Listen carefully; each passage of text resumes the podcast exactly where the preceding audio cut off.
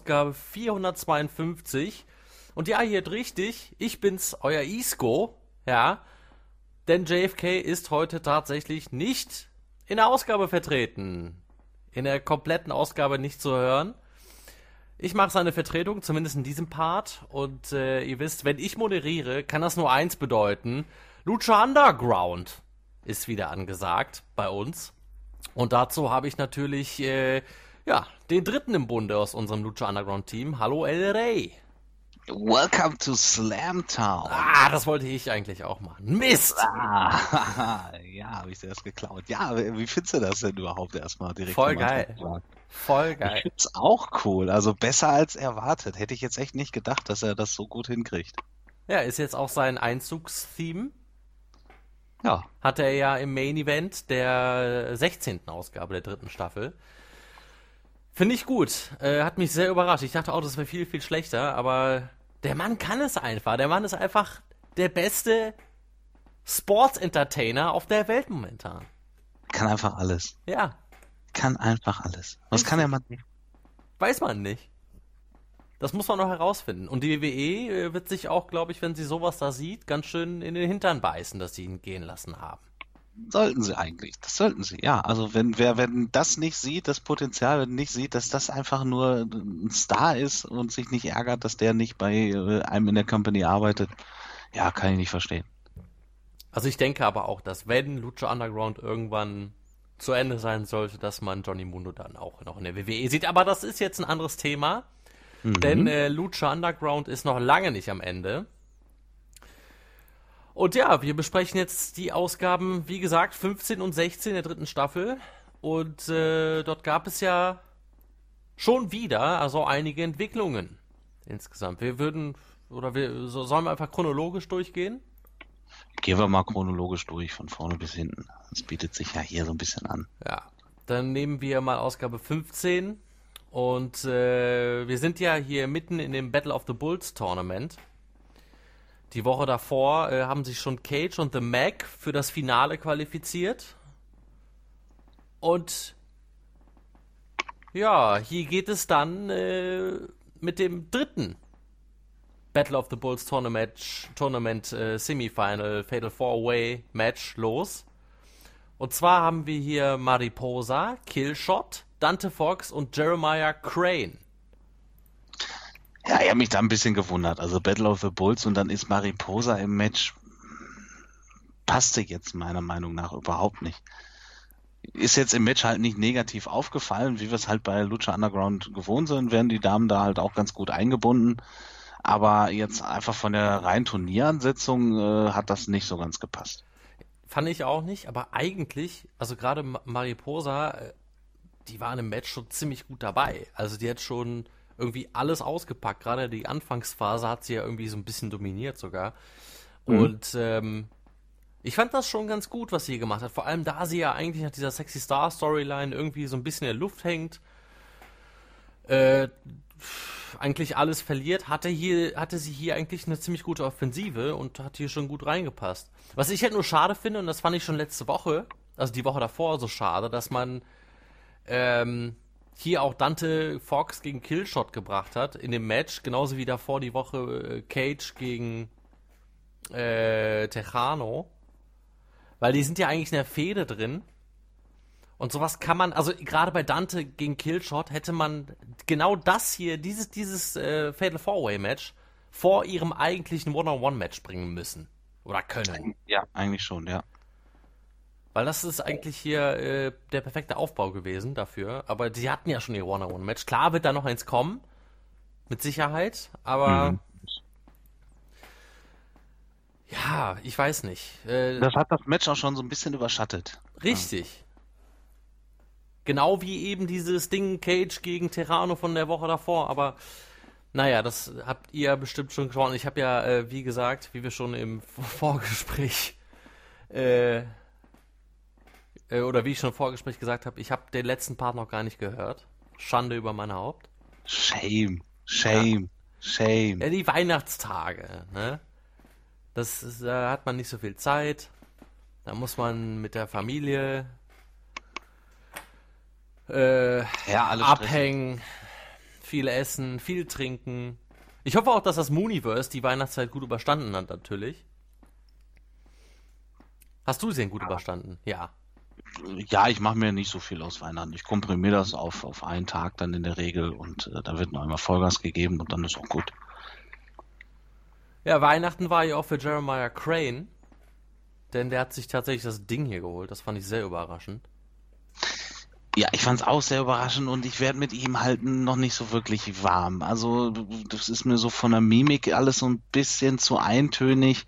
Dann ständig halt diese, diese Geste mit den Daumen runter. Das war hier in dem Match was, was sehr extrem. In dem, in dem zweiten, also in der, in der 16. Folge, da war es dann nicht mehr so schlimm. Aber das war ja alle, gefühlt alle zwölf Sekunden hat er da dann seine Geste gebracht mit dem Publikum und mit den Daumen runter und dann, ja, ständig diese Kicks. Also da fehlt mir irgendwie noch so ein bisschen was, um den abzufeiern.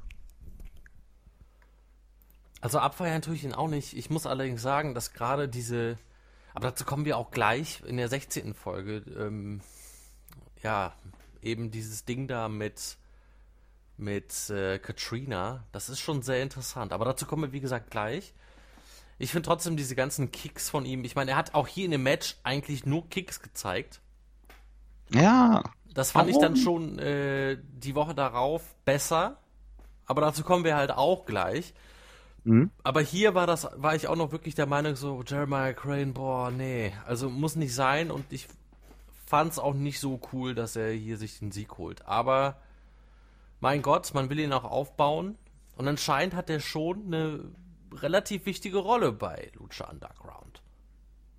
Ja, auf die habe ich auch auf jeden Fall Bock. Also das, das, ging mir jetzt nur so ein bisschen um die, die diese Innenring-Präsenz, wie er sich da so verhält. Also die, die Story, denn alles mit Katrina und so, das, das ist mega interessant. Da will ich auf jeden Fall wissen, wie es da weitergeht.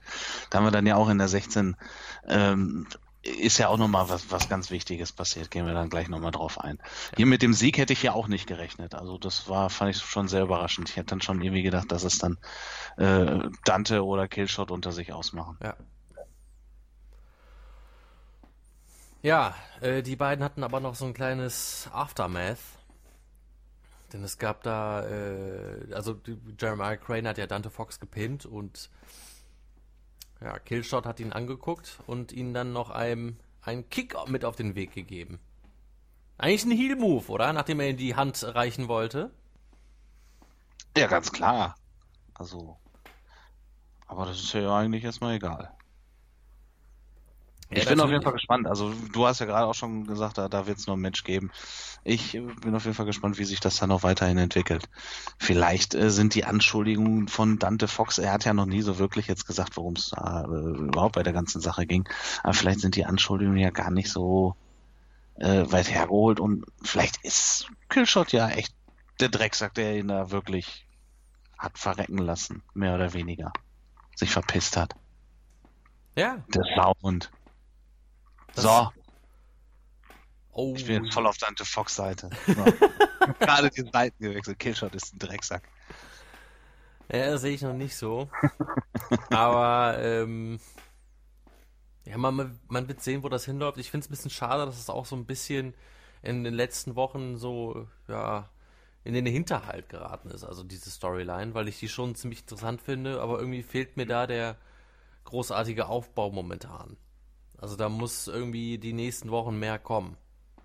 Ja, das, du musst halt da in dem Falle halt mit mehr mit dieser Background-Story arbeiten, denn darum ja. geht es halt auch in der ganzen Geschichte. Es geht ja nicht darum, was da jetzt gerade zwischen den Jungs passiert, sondern was wirklich in der Vergangenheit passiert ist. Und da muss ein bisschen mehr Aufklärung her.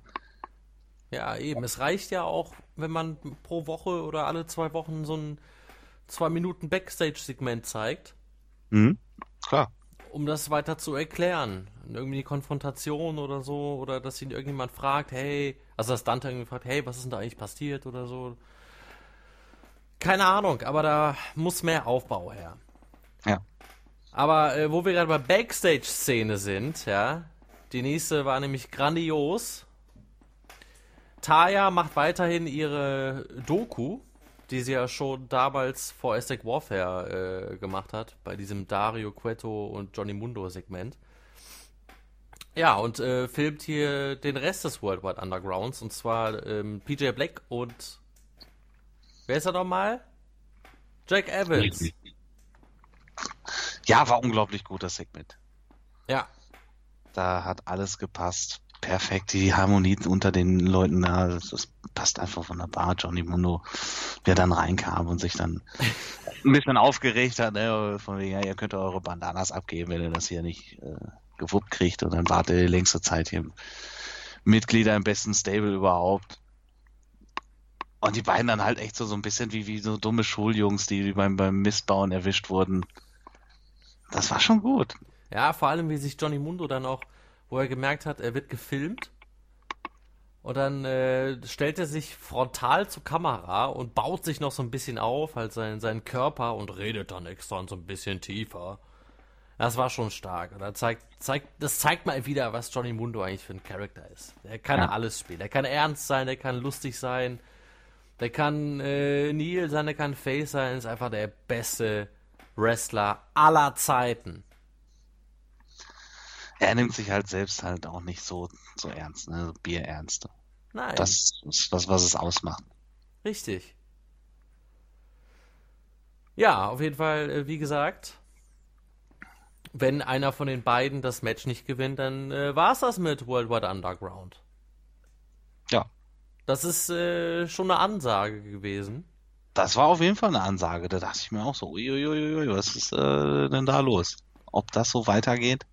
Vor allem wusste man zu dem Zeitpunkt schon, wer gegen wen antritt? Nein. Nein, noch nicht. Ich, ich wusste es nicht, nee.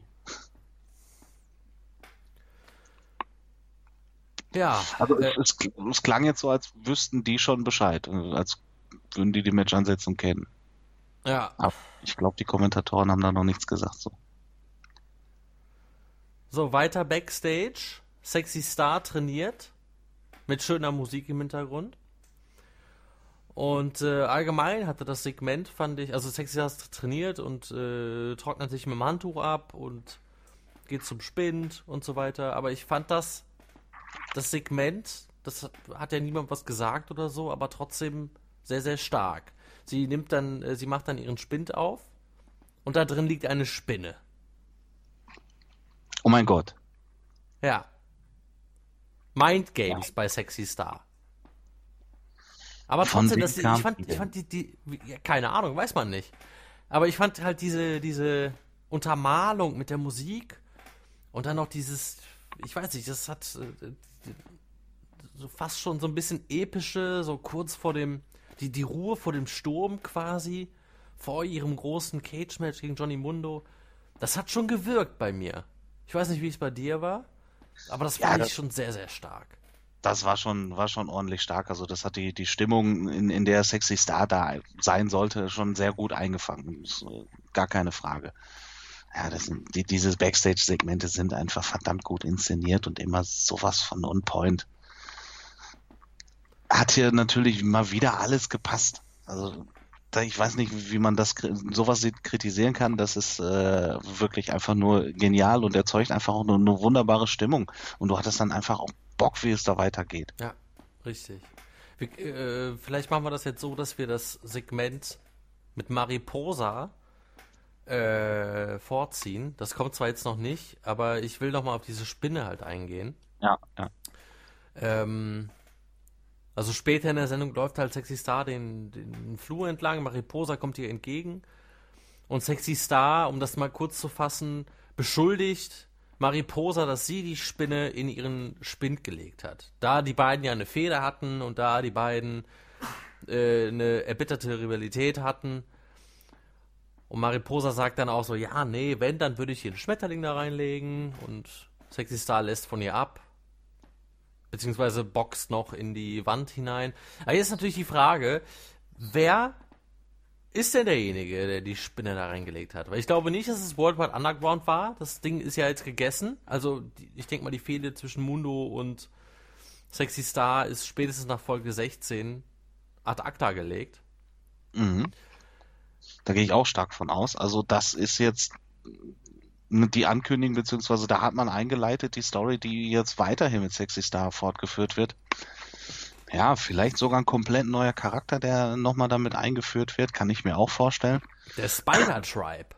Genau, wir haben ja schon, schon alle möglichen Tribes jetzt da, also Ich weiß nicht, was da noch fehlt. Vielleicht ist da noch wirklich so ein Spinnen-Tribe, Spider-Tribe noch übrig. Keine Ahnung. Ähm, ich glaube auch nicht, dass das jetzt irgendwie ähm, Mariposa war auf jeden Fall falsch. Aber was für mich in dem Segment sehr stark war, das hat gezeigt, die, die, diese Evolution von, von Sexy Star, ja. das, was sie alles durchgemacht hat, wie sie sich jetzt auf einmal kein bisschen mehr von Mariposa einschüchtern ja. lässt.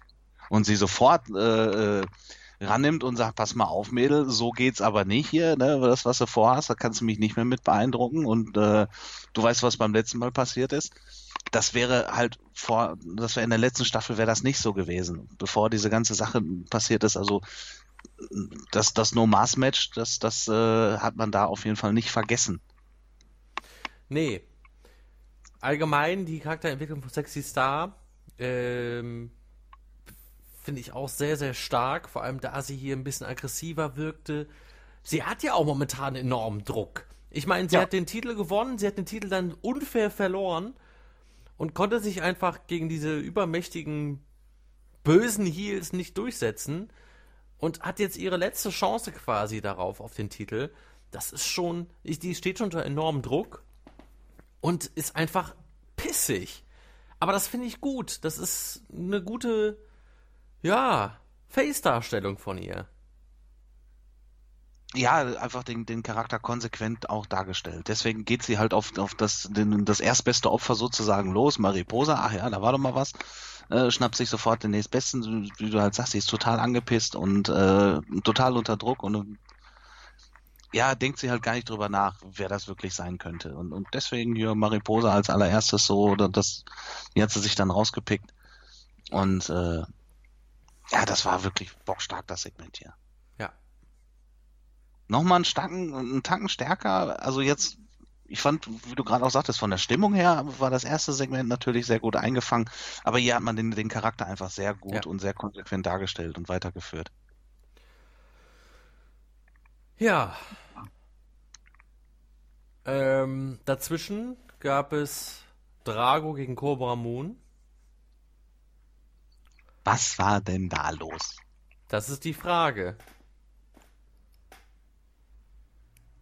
Also Wie heißen die Jungs jetzt? Kriegst du die Namen auf, auf die Reihe? Oh, nein. Ich glaube, Vibora und Pin, Pinda oder so. Ich, ich meine ja. Vibora und Pinda? Pinda glaube ich schon, ja. Der andere ja. habe ich keine Ahnung unglaublicher Typ. Ja. Wo kommt der denn her? Pinda? Also du meinst der, der, der Große? Nee, Vibora ist der Große. Vibora ist der Große? Ja. Ja, Vibora und Pinda, genau das sind sie. Ich habe nicht äh, recherchiert, keine Ahnung, wer das ist. Äh, ob man den kennt oder beide kennt, äh, der Große, ich weiß nicht, wie der heißt, das ist doch Judas Devlin, oder nicht? Ja. Ja, das erkennt man an den Tattoos. Also, die gehe ich jetzt schwer von aus. Der war doch bei NXT, glaube ich, oder? Ich habe NXT ja nicht so immer verfolgt. Ich habe ja nur die Takeovers gesehen. Muss ich nicht kennen.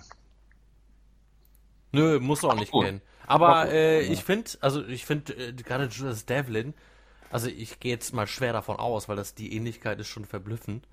Ähm, gerade Judas Devlin äh, fand ich bei NXT, ich habe zwei Matches von ihm gesehen oder so, fand ich ziemlich boring. Aber hier der Look von dem, wie heißt der jetzt? Vibora. Vibora. Ja. ja. Gerade ich finde den Look halt krass. Ja. Also das, also diese Maske, also ja, da hatte ich wirklich beim ersten Mal, dachte ich mir, oh la la, also das ist ja wirklich äh, angsteinflößend. Mhm. Also Oder? ich dachte mir schon bei dem, bei dem ersten Segment, als äh, Cobra Moon die beiden losgeschickt hat, dann dachte ich mir schon, oh, die sehen ja ganz cool aus. Aber dann nochmal so in Action wirkte das nochmal eine Nummer, äh, eine Nummer heftiger und äh, der kam schon ordentlich rüber. Also Pinde auch so ein echt so ein äh, ordentliches Kraftpaket, aber Vibora mit der Größe einfach dann gerade gegen, gegen Phoenix und Aerostar im Vergleich dazu, wow. Ja.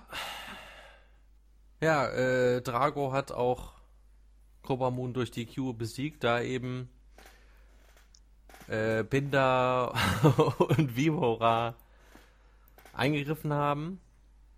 Und da ging es ja auch noch weiter. Da können wir äh, auch gleich noch drauf eingehen, weil das wurde ja auch ganz, ganz groß hier aufgetischt. Die Cobra Moon Story. Cobra Moon mhm. findet gerade wieder, oder was heißt wieder, findet gerade ihre Nische bei Lucha Underground und bekommt hier eine riesen Storyline. Finde ich auch krass. Wer hätte das gedacht? Ja, ja aber eben. ich finde es gut. Also da, äh, diese Nische, die sie da wirklich gefunden hat, das macht sie wirklich verdammt gut. Ja, auf jeden Fall. Selbst diese äh, zwei Minuten hier gegen Drago, die waren gar nicht so schlecht. Also ich erinnere mich da wirklich noch an das erste Match von ihr gegen, mhm. weiß ich nicht mehr, was einfach das schlechteste Match aller Zeiten bei Lucha Underground war. Und jetzt ist sie angekommen. Finde ich gut. Ja. Also von mir bekommt sie kein Muni für schlechtes, schlechteste Diva. Wenn sie so weitermacht, natürlich. Vielleicht wird sie auch noch richtig scheiße. Ja, wer weiß. Kann Main, ich aber nicht vorstellen. Ja. Main Event. Main Event. Battle of the Bulls Tournament Semifinal Fatal Four Way Match, das vierte. Jack Evans, PJ Black, Son of Havoc und der zurückkehrende Angelico. Was ja, der ja eigentlich auch am meisten unter Druck stand. Denn ja. er hatte ja von, von äh, Cueto die Aufgabe, also wenn er nochmal an Mundo ran will, dann muss er das Turnier hier gewinnen. Ja. Ja, ein Spotfest äh, allererster Klasse hier eigentlich auch, ne? Ja. War schon, war schon ein ordentliches Match. War schon stark. Also, irgendein Spot, den du jetzt besonders äh, im Kopf hast? Äh, nö, aber es ist einfach, also allgemein fand ich die Angelico-Moves halt wieder ganz cool. Ich meine, das ist halt immer beeindruckend, dass man mit, mit so einer Größe so filigran zum Beispiel eine Hurricanrana zeigen kann. Das sieht einfach nur gut aus. Das sieht einfach auch nur krass aus, weil äh, man hat Angelico lange nicht mehr gesehen, so richtig in, in Match-Action. Mhm. Das war das Schönste eigentlich auch so, ihn endlich mal wieder in, in einem schönen langen Match da zu sehen nach ja, so langer richtig. Zeit. Genau. Äh, sonst natürlich äh, der, der Spot am Ende, der bleibt mir im Gedächtnis. Mit äh, dem Sieg von PJ Black, wo er seinen eigenen Tech-Team-Partner quasi verarscht. Mhm. Das war stark. Aber ich glaube. Striker, der dann sofort geschrien hat: Fingerpock auf du, Fingerpock auf du. Ja, richtig.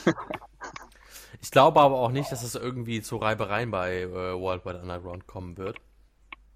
Denn ähm, ich weiß nicht, man hat ja. Ich kann mir das nicht vorstellen. Also ich glaube nicht, dass das, dass das hier zu, zu einem Split führen wird oder so. Das war einfach ein Match. Und ich denke mal, dass Jack Evans auch froh darüber ist, weil sonst wäre ja auch kein Teil mehr von World Wide Underground, hätte PJ Black das Match nicht gewonnen. Ja, genau. Also in dem Sinne kann er ja ganz froh sein, dass, dass einer von den beiden das immerhin gemacht hat. Was ich ein bisschen schade fand, äh, dass es keine also gerade am Anfang, da waren PJ Black und Jack Evans gerade aus dem Ring rausgeflogen und dann haben sich Angelico und Son of Havoc einfach bekämpft. Also das fand ich ein bisschen schade. Hätte es zumindest so einen kleinen Stare-Down geben können oder so einen kleinen Handshake oder so ein, so ein Fauststupser oder so, also eine Ghetto-Faust oder irgendwie sowas, keine Ahnung. Aber da ging es einfach nur ohne Wenn und Aber, ja, in den Kampf rüber. Das fand ich ein bisschen ja, ich glaub, schade. Ich glaube, ich weiß, welche Szene du meinst, ja. Weil, das hat auch Matt Striker, glaube ich, erwähnt. Der meinte auch so, werden die jetzt, äh, werden die zusammen, sich zusammentun oder gegeneinander kämpfen? Ah, okay, sie kämpfen gegeneinander, naja, okay.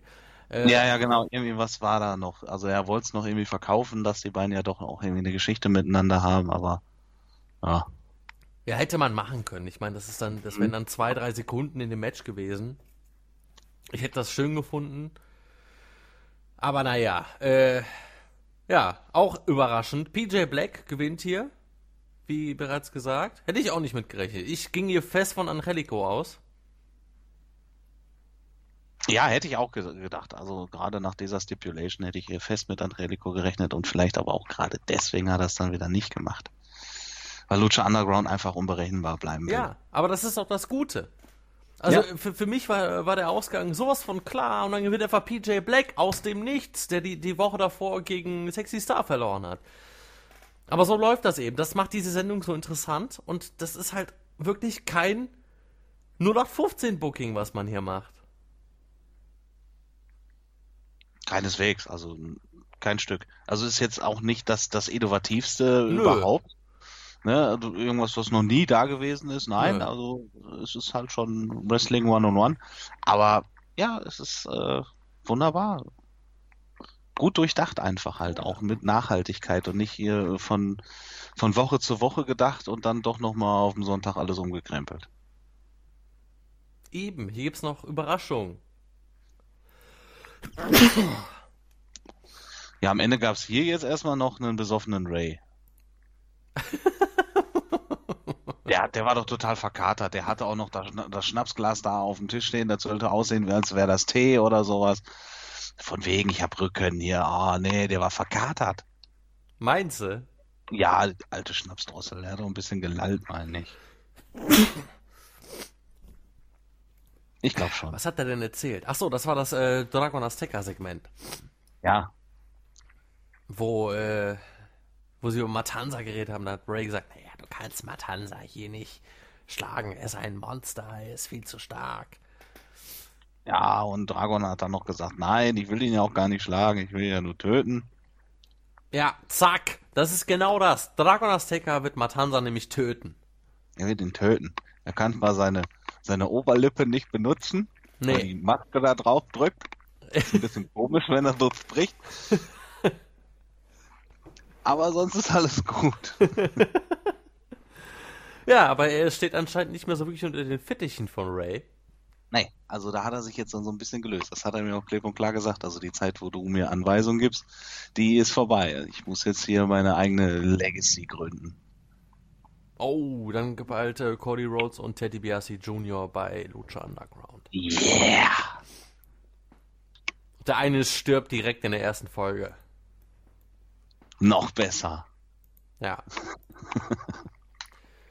Nein, war eine starke Folge und äh, gerade was Sexy Star angeht, der perfekte Aufbau für die Folge danach, zu der wir jetzt kommen. Ja, Lucha Underground, Folge 16 der dritten Staffel. Ja, und dann ging es direkt los mit dem äh, Finale des Battle of the Bulls Tournament. Mit eben PJ Black, Jeremiah Crane, Cage und The Mac. Und es war ein Elimination Match, was mir so auch nicht ganz bewusst war. Haben die das mal vorher gesagt? Oder? Äh, mir ist es dann auch erst bewusst geworden, als es die erste Elimination gab. Also da dachte ich mir, oh, okay. Dann sind das halt so solche Regeln. Ich habe dann auch nicht so genau zugehört anscheinend. Ja, ich anscheinend auch nicht. Ah ja, ich sehe jetzt gerade hier Pinda und Vibora. Ah ja, okay. Äh, also in meinem Bericht hier. Egal. Ja, äh, krass. Also, erstmal fliegt Cage raus. Durch äh, Tejano, was eigentlich, äh, ja, auch solides Booking ist, dass man, äh, den, dass man Tejano hier eingreifen lässt und somit Cage rausschreibt aus dem Match. Vor allem, da Cage ja eigentlich vom Namen her mit Abstand der größte hier von den Vieren war. Ja, genau. da- Das zum Beispiel das, das was ich äh, meinte. Ne? Also das ist halt jetzt nichts Innovatives, aber das ist halt so grundsolides Booking. Cage äh, hat man damit halt hier aus dem Match nehmen können, ohne ihm zu schaden. Es macht halt auch Sinn in der Fehde mit Tejano, da ist halt auch noch nicht das letzte Wort gesprochen. Und dann passt das hier halt auch wunderbar. Also es ist halt klassisches Oldschool-Booking, das dann halt hier trotzdem einfach wunderbar eingesetzt wird und deswegen wird es halt auch nicht langweilig hier. Man muss halt nicht immer irgendwie alles neu und neu und hier neue Ideen und nee, einfach so, ganz einfach. Ja. Äh. Ja, wie viele Matches haben die eigentlich noch? Zwei müssen die noch haben, oder? Ich meine auch. Es steht, glaube ich, das noch- 2-1 für Cage. Ja, also mindestens eins auf jeden Fall noch. Ja. Stimmt. Cage kann ja auch das Ding 3-1 gewinnen. Glaube ich nicht, aber egal. Ja, dann fliegt Jeremiah Crane raus durch ein äh, Stunner vom obersten Seil. Oder vom, vom, ja, von der Ringecke. Das habe ich auch noch Mhm. nie gesehen. Ja, aber mir hat Jeremiah Crane hier schon um einiges besser gefallen Ja. in dem Match. Also Das war jetzt hier von der Gesichtschemie nicht mehr ganz so extrem und nicht mehr alle paar Sekunden zum Publikum und dann einfach nur reingebrüllt. Das war schon ein bisschen besser hier. Ja, das habe ich auch vorhin gesagt. Äh, mir hat er hier auch besser gefallen. Vor allem hat er nicht nur Kicks gezeigt. Also Ja. mit den Kicks, das ging mir wirklich auf die Nerven. Und hier gab es mal ein paar Moves, auch ein paar Submission-Moves sogar, oder ein paar Moves auf dem Boden. Und wirklich nicht nur diese blöden Kicks. Vor allem, da hat man äh, hier irgendwie äh, Jeremiah. Man muss sich mal ein Match vorstellen zwischen Jeremiah Crane und Killshot. Also nur die beiden One-on-One. Ja, und du siehst zu 75 Prozent siehst du dann nur Kicks. Ja, richtig. Das ist eigentlich Verschwendung. Ja. Trotzdem hat er es nicht geschafft, trotz guter Leistung, wurde von The Mac eliminiert. Halt nach diesem Second, oh, es war ein Second Rope Stunner. Ja, okay. Und, äh, und dann aus dem Nichts, also ich fand das Finish ein bisschen abrupt. Also es war plötzlich zu Ende. Aus dem Nichts hat dann äh, Mac auch noch T PJ Black eliminiert. Und ist aus dem Nichts der neue No One Contender für den Lucha Underground Championship. Ja, das war wirklich schon ja, äh, out of nowhere. Hätte ich auch nicht mitgerechnet zu dem Zeitpunkt. Dann hätte ich auch gedacht, jetzt hier komm, äh, dann macht PJ Black das, aber nee. Ich Ja. find's cool, ich mag The Mac. Ja, Ich habe mich dann trotzdem gefreut. ich mich auch, auf jeden Fall. Aber ich finde es halt krass, dass man, man hat ja auch Mac schon einen großen Spot bei Aztec Warfare gegeben. Mhm. Und äh, jetzt bekommt er hier wirklich ein Titelmatch. Ich meine, der wird ja hier in, in Main-Event-Sphären gepusht. Ja, finde ich ist langsam halt auch mal Zeit. Also entweder mal jetzt konsequent dann durchziehen oder gar nicht. Ja. Der kommt ja halt auch super an beim Publikum. Da hat man halt auch so ein bisschen äh, den, den Rückhalt. Das, nee, ich sehe da kein Problem, Mac in den Main Event zu packen. Ja, den Titel wird er nicht holen. Glaube ich auch nicht, nein. Das kann ich mir nicht vorstellen. Dafür ist auch äh, Johnny Mundo einfach zu gut. Ja. Ich meine, wer soll denn Johnny Mundo schlagen? Ganz ehrlich. Es gibt keinen einzigen Wrestler bei Lucha Underground, der nur annähernd an Johnny Mundo herankommt. Also ich glaube, dass Johnny Mundo für immer Lucha Underground Champion bleiben wird. Ja, natürlich. Ich habe da auch keinen Zweifel. Siehst du. Mhm. Machen wir weiter mit der Realität. Ja, Also gut, was bei Lucha Underground so Realität bedeutet. ja. Phoenix und Aerostar suchen Drago auf der Toilette. Ah, Warum? weil der öfter mal auf Klo geht. Stimmt, der ist ja öfters, in, äh, äh, ja, zumindest im WC-Bereich. Ja, Man hat die ja schon öfters am Spiegel muss man was gesehen. mit der Verdauung haben. Also als Tag Team Partner oder Trios Partner wissen die das dann natürlich auch. Ja, Komm, lass mal auf dem Klo gucken. Kann ja sein, dass er wieder Probleme hat. ja, Hämorrhoiden oder so. Er ist ja auch ein bisschen älter schon. ja, Tausende von Jahren alt oder so. Da wird das im Alter schon mal zum Problem. ja, Ja, aber er ist dann doch nicht auf dem Klo. nee. Aber Cobra Moon war auf dem Klo. Auf dem Herrenklo. Ja, Das ist aber auch eine. richtig. Und dann sagt sie, ja, ihr sucht Drago. Ja, der ist nicht hier. Dafür bin ich hier. Und ich habe äh, Pinda und Vibora mitgebracht. Und äh, Drago gehorcht mir jetzt und äh, gehört jetzt wieder zum. Wie heißt der Tribe? Äh, äh, äh, Schlangen, irgendwas. Keine Ahnung. Snake Tribe? Ja, wahrscheinlich. Auf jeden Fall zu ihrem Tribe. Und danach äh, gibt es eigentlich eine schön inszenierte Prügelei zwischen Phoenix Aerostar und Pinda, Vibora und Cobra Moon.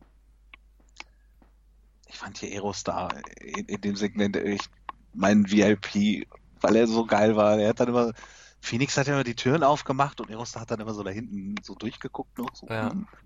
Als sie dann noch gesagt hat, ja, nein, er gehört jetzt hier zu meinem Stamm und dann hat er noch gesagt, nee, nee, der hat da vor tausend Jahren einen Schwur abgelegt. Als wäre er dabei gewesen. So, nee, nee, macht er nicht.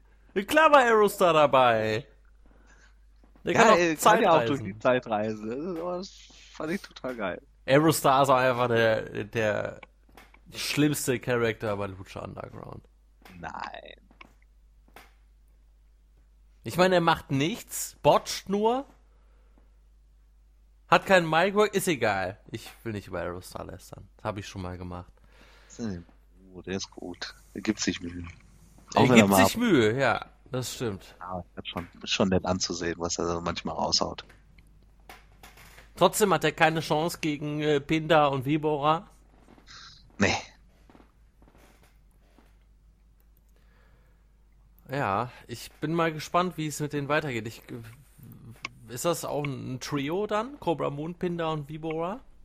Schaffen, du, meinst du, da gibt es ein Trio-Style-Match demnächst?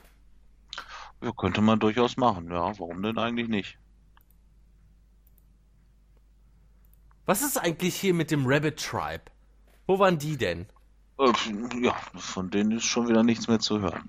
Ich finde es aber an sich auch gar nicht so schlimm. Also dafür haben halt wichtigere Dinge Platz und Zeit in der Sendung. Ja, klar, aber trotzdem, ich will die wieder sehen. Ja, irgendwie habe ich da auch schon Bock drauf. Die sind ja unterhaltsam, aber auf der anderen Seite denke ich mir da, ja, da gibt's aber noch so viele, viele, viele, viele andere Sachen, die eigentlich viel wichtiger wären. Ja, aber ich will die trotzdem, sie werden. müssen ja halt ein, ein 3-Minuten-Match bekommen oder so. Reicht. Ja, Egal. wer weiß, was nächste Woche kommt. Ja. Zu Cobra Moon kommen wir gleich nochmal. Jetzt kommen wir wieder zu Sexy Star, denn die ist hier der Star der letzten Wochen. Und der letzten beiden Shows. Denn hier wieder ein Backstage-Segment. Also sie hat auch extrem viel Mic-Time momentan. Ja, Ich meine, es ist alles auf Spanisch, aber das macht sich schon ziemlich gut. Also ich kann ihr, ich kann momentan nichts äh, anderes machen, als Sexy Star zu loben. Wer hätte das gedacht? wer hätte das gedacht? Nee, also ich muss das auch sagen, wie sie wirklich im Moment eingesetzt wird. Äh, das ist einfach konsequent und das ist nicht, nicht zu übertrieben. Es ist eigentlich genau richtig. Ja, ich kann damit absolut leben. Also hier John Cena von Lucha Underground. Ja, sagen wir immer ganz gerne, aber also mich, mich stört's, das stört das Booking im Moment überhaupt nicht. Nee, mich auch nicht. Hier ist sie mit The Mac backstage und sie gratuliert ihm. Ja, du hast hier gezeigt, dass, du äh, an die Spitze gehörst und äh, dann sagt Mac, ja, und du wirst hier den Titel zurückholen und dann nächste Woche werde ich mir den Titel von dir holen. Er, Sexy Star, ich bin froh, dass ich den Titel gegen dich verteidigen darf. Ja. Die beiden sind Freunde. Ich habe eigentlich nur auf einen Kuss von den beiden gewartet. Ja, wird ja langsam mal Zeit, also Ja. entweder wird jetzt mal was draus oder gar nicht mehr. Ja, gut, sie hat sich halt gefreut für ihren Freund, lelelelele. Aber dann gab's ja dann noch mal so diesen kleinen Hint mit der Spinne. Ja. Und da bin ich halt gespannt. Also das ist, äh, das Thema ist halt noch nicht durch. Wer weiß, was da in den nächsten Wochen noch so alles kommt. Der Spinnentribe. Wer, wer, wer ist denn hier? Hier Victoria. Terra. Die hatte doch mal eine Spinne, oder? Ciao. Die hatte eine Spinne. Ist die irgendwo aktiv momentan? Ich meine, ich will das nicht googeln, weil Nee, ich glaube nicht. das wäre doch was. Das wäre auf jeden Fall was. Ja, ansonsten wird halt zu keinem sonst so, eine Spinne passen. Cobra Moon ist eine Schlange, Drago ist ein Drache. Also, nee, die, die, die, die Bunnies, das passt auch nicht. Oh, Terra, die, die will ich bei Lucha Underground sehen. Wir haben ja alles Mögliche da. Also, einer, der irgendwie direkten Bezug zu einer Spinne hat, nö. Terra! Ich meine, die ist zwar, glaube ich, schon 45 oder so. Macht ja nichts. Eben. Die ist immer noch gut. Ja, warum eigentlich nicht? Wir werden sehen. Ja, also ich glaube, da kommt was Neues noch mit. Glaube ich auch. Ja, und dann kommen wir zu dem angesprochenen Segment mit äh, Jeremiah Crane und Katrina. Davor ist er allerdings im Büro von Dado Cueto und will irgendein Match haben. Ich habe das nicht so ganz verstanden. Äh, hast du das verstanden? Weißt du, was, was er meinte? Ähm, dass er ihn nach einem Match gefragt hat, ja, aber nicht äh, nach welchem Match, nein. Ja, das wird sich, denke ich mal, auch die nächsten Wochen klären. Ich dachte dann vielleicht gegen äh, Matanza oder so. Also nach in, im weiteren Verlauf des Segmentes. Man wird das sehen. Auf jeden Fall, was ich sehr interessant fand. Und hier das erste Mal, wo ich wirklich dachte, oh krass, Jeremiah Crane, interessant. Als er das Uja-Board ähm, von der Decke geholt hat. Anscheinend kannte er das Büro von Dado Cueto, weil er sagte ja, ich habe das Uja-Board da mal vor, vor ein paar Jahren versteckt und da liegen lassen. Ich nehme das jetzt wieder mit. Ja, als er ein Kind war. Ja, als er ein Kind war, genau. Was war da denn los? Was war da denn los? Also er hat äh, auf jeden Fall eine direkte Verbindung zum Tempel. Ja, richtig das wurde damit ja ganz klar gemacht. Und in dieser und Szene, warte ganz kurz noch, und in dieser Szene ist wirklich der komplette Jeremiah Crane Charakter für mich interessant geworden. Ja, mit einem Schlag. Ja. Krass. Also da auch merkst, okay, da muss mehr hinterstecken. Ja, die Vorgeschichte mit Katrina, das hat man ja auch so leicht angeteased, dass da halt irgendwie was war. Äh, ja, ähm, die trifft er ja dann auch noch mal kurz. Ja. Ja, ich, ich, ich weiß im Moment nicht, was ich davon halten soll, aber ich finde es auf jeden Fall interessant genug, dass ich da mehr von sehen will. Ja. Also scheinbar weiß er auch mehr über den Tempel als, als Dario Cueto. Er hat ja auch anscheinend, also wenn ich das richtig verstanden habe, in dem äh, Segment mit Katrina äh, ein Pascual Mendoza ja, äh, erwähnt. Ist das Mil Muertes? Ja. Ah. Okay. Also dann gehe ich schon äh, stark davon aus, dass es hier dann auf Mil Muertes gegen Jeremiah Crane hinausläuft. Vor allem, da man ja mit Evelise und Katrina ja auch so eine Brücke da hat. Die beiden sind ja eigentlich auch in der Fehde. Ja, wobei man da jetzt auch in den letzten Wochen zu Evelise da gar nichts mehr irgendwie äh, ja, gesehen glaub, hat. Ich glaube, weil sie verletzt ist, oder? Die Verbindung zu ihm, da, da hat man dann das auch nicht weitergemacht. Ja, ob man das jetzt dann einfach aussetzt mit der Verletzung und dann äh, vielleicht kurz vor Ende der Staffel dann nochmal was wuppt. Keine Ahnung. Er sagte auch, dass er Katrina irgendwann für sich ganz alleine haben wird. Und dann läuft er durch Katrina durch. Mhm, die einmal so kurz flackert. Also, also er hat auch keinen Moment gezögert. Also ist er nee. sich wohl dem auch, ja, er, er weiß, dass, dass sie nicht irgendwie wirklich real ist oder, oder wie auch immer. Ja, anscheinend ist sie wirklich ein Geist. Ich meine, das wird ja jetzt inzwischen immer klarer. Oder? Man weiß es nicht. Ich, ich meine, das ist ja alles hier so verworren irgendwie. Aber das ist halt das Geile. Und ich hoffe, dass sie es auch erklären. Irgendwann mal. Ich meine, man hat jetzt hier wieder einen Aspekt in dieser Katrina Milmuertes Storyline, hat mit Jeremiah Crane anscheinend, der auch mehr über den Tempel allgemein weiß. Ich bin so gespannt, ob sich das alles irgendwann mal zusammenfügt und wie sich das vor allem alles zusammenfügt. Ja, ich, also ich hoffe, dass da wirklich eine, eine, eine ganz große Idee hintersteckt und dass es da irgendwann auch mal eine Auflösung gibt. Wäre schade, wenn es die nicht gäbe. Ja. Auf jeden Fall hier auch, wie gesagt, großer oder große neue Storyline-Entwicklung. Und äh, deshalb kommen wir jetzt auch wieder zu einem Match und zwar zum Main Event um den Lucha Underground Title. Johnny Mundo gegen Sexy Star. Johnny Mundo natürlich äh, Lucha Underground Champion und der beste aller Zeiten. Um das nochmal zu erwähnen. Habe ich das schon mal erwähnt? Ich glaube nicht, also könnte ich mich jetzt nicht dran erinnern. Okay. Und hier, äh, wie gesagt, äh, mit seiner neuen Entrance-Musik. Wie ging das nochmal, King? Äh, El Rey, meine ich? Welcome to Slam Town. Weiter weiß ich es nicht. ich glaube, mehr Text ist da gar nicht drin. nee, nee, doch. Ja, doch, doch, doch, da, da ist noch mehr Text. So ein, kleiner, so ein kleiner Rap sozusagen ist da schon, schon mit drin. Kennst du noch das, äh, das Rap-Video von äh, John Morrison und The Miz? was die gegen äh, Crime Time gemacht haben damals. So ein Crime ja, Time Disc. Ja, ja, ja, das, das war das nicht äh, eigentlich exklusiv für die diese kleine YouTube Show, die sie ja. gemacht haben. Genau. Ja, ja, ja, das habe ich gesehen. Das war auch mit das Beste überhaupt.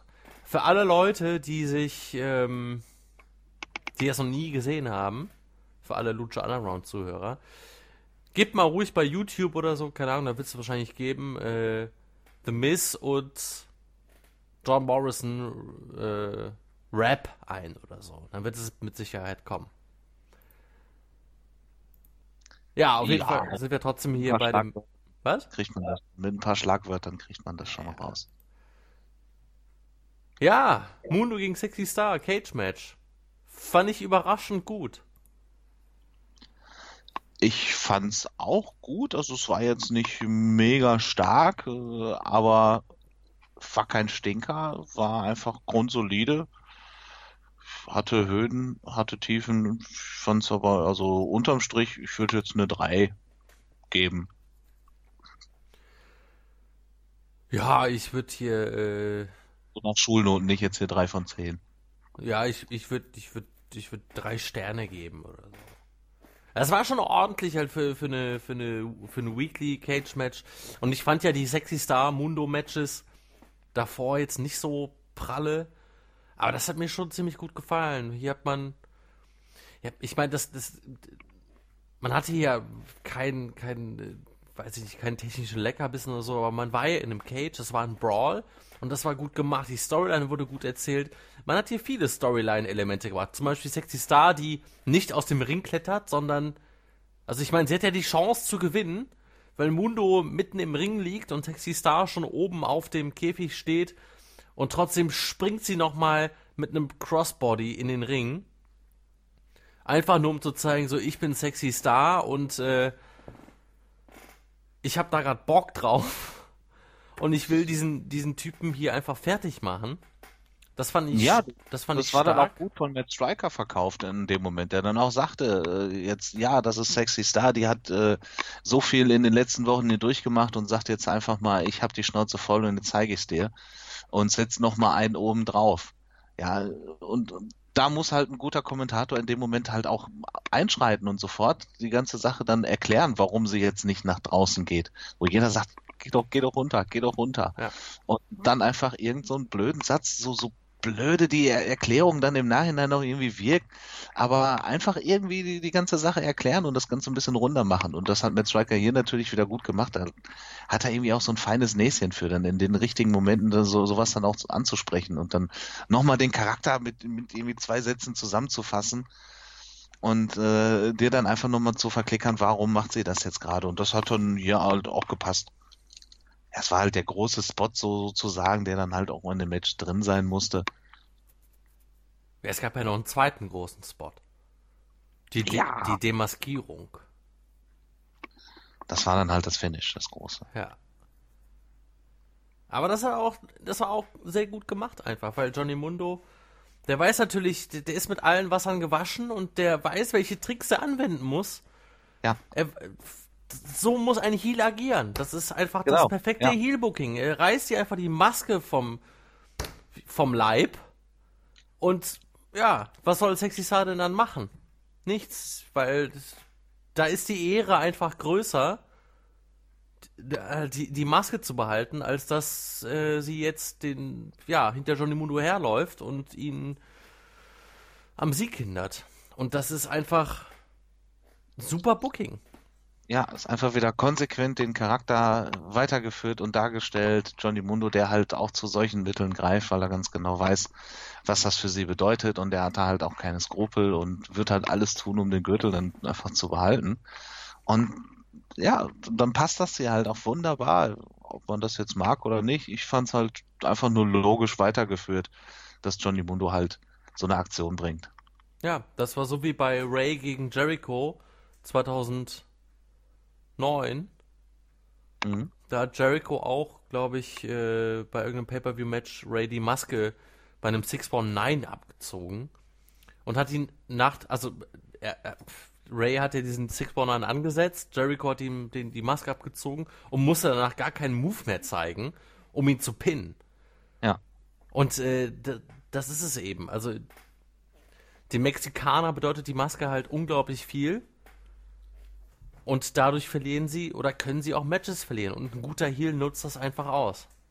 Ja, und dann ist er auch selbst schuld, wenn sie die Maske nicht ordentlich aufsetzt. Ja. Da, da kann man doch noch so einen Riemen dran machen oder so, damit man das ein bisschen festzurren kann. Ja, zum Beispiel. Soll sich nicht beschweren eigentlich. So wie Kane.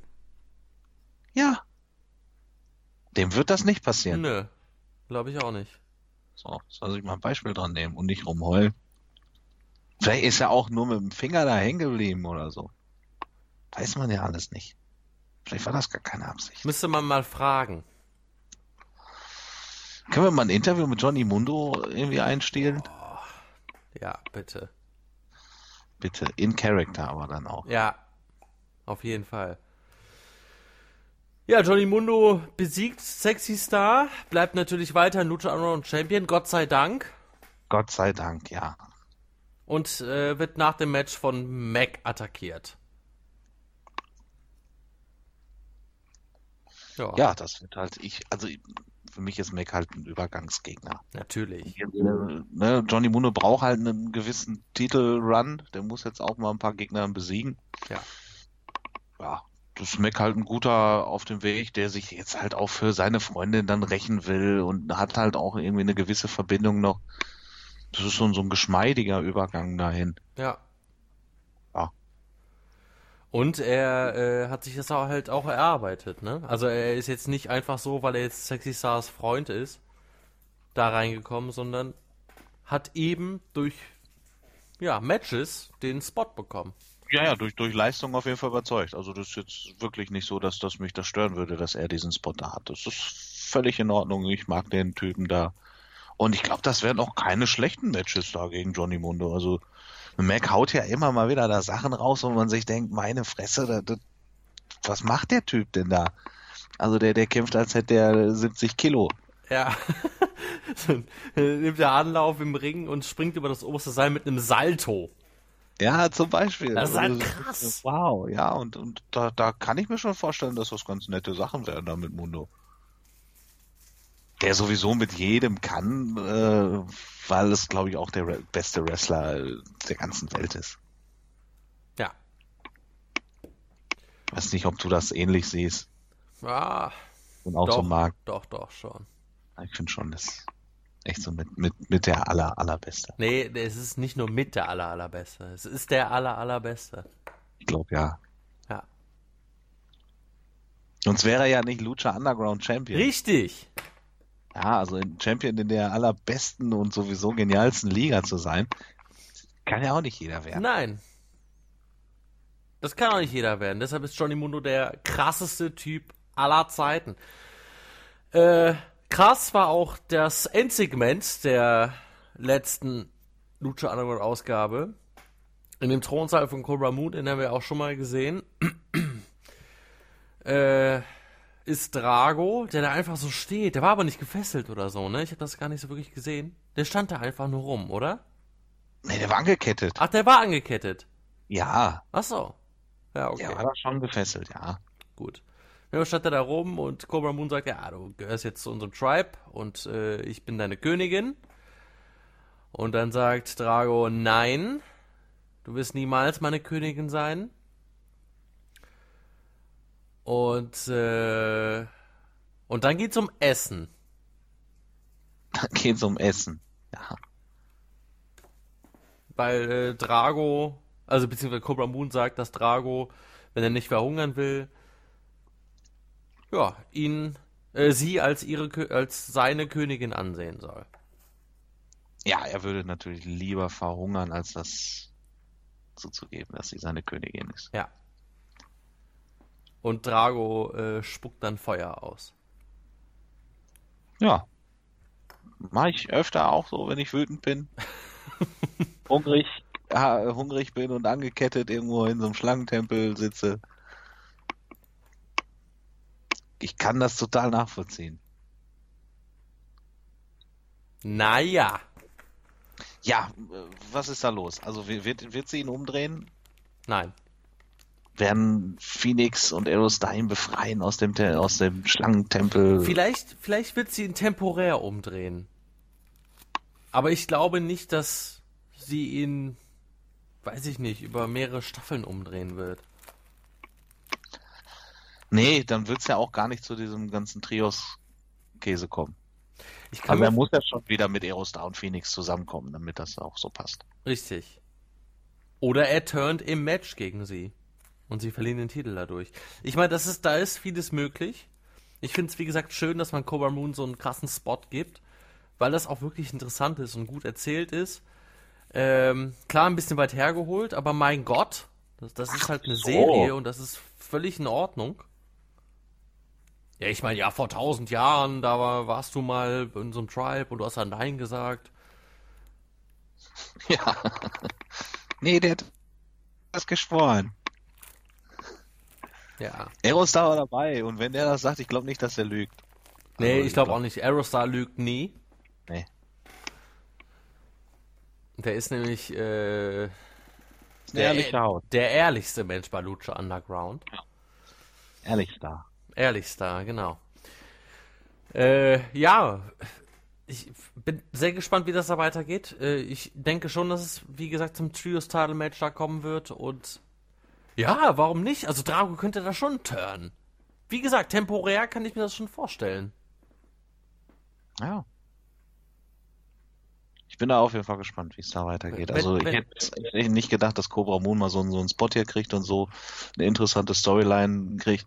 Aber da kann man halt sehen, was, was äh, Charakteraufbau und eine interessante Storyline einfach äh, auch bringen können. Ne? Ja. Dass man halt einen Wrestler, den man einmal sieht und dann schon irgendwie so ein bisschen abschreibt, dann doch irgendwann äh, mal interessant findet und sagt, wow, äh, will ich wissen, wie es weitergeht. Ich denke auch mal, dass hier die, die drei vom Snake Tribe da ein Druckmittel haben werden noch gegen, Dra gegen Drago, der dann ja, ja einfach einknicken wird. Die werden sie dann irgendwann auch da in den Tempel holen und ja. foltern oder, oder, sowas. Ja, wahrscheinlich. Irgendwie sowas. Oder, oder die nehmen Aerostar die, die Zeitreisemaschine weg. Ja, den DeLorean.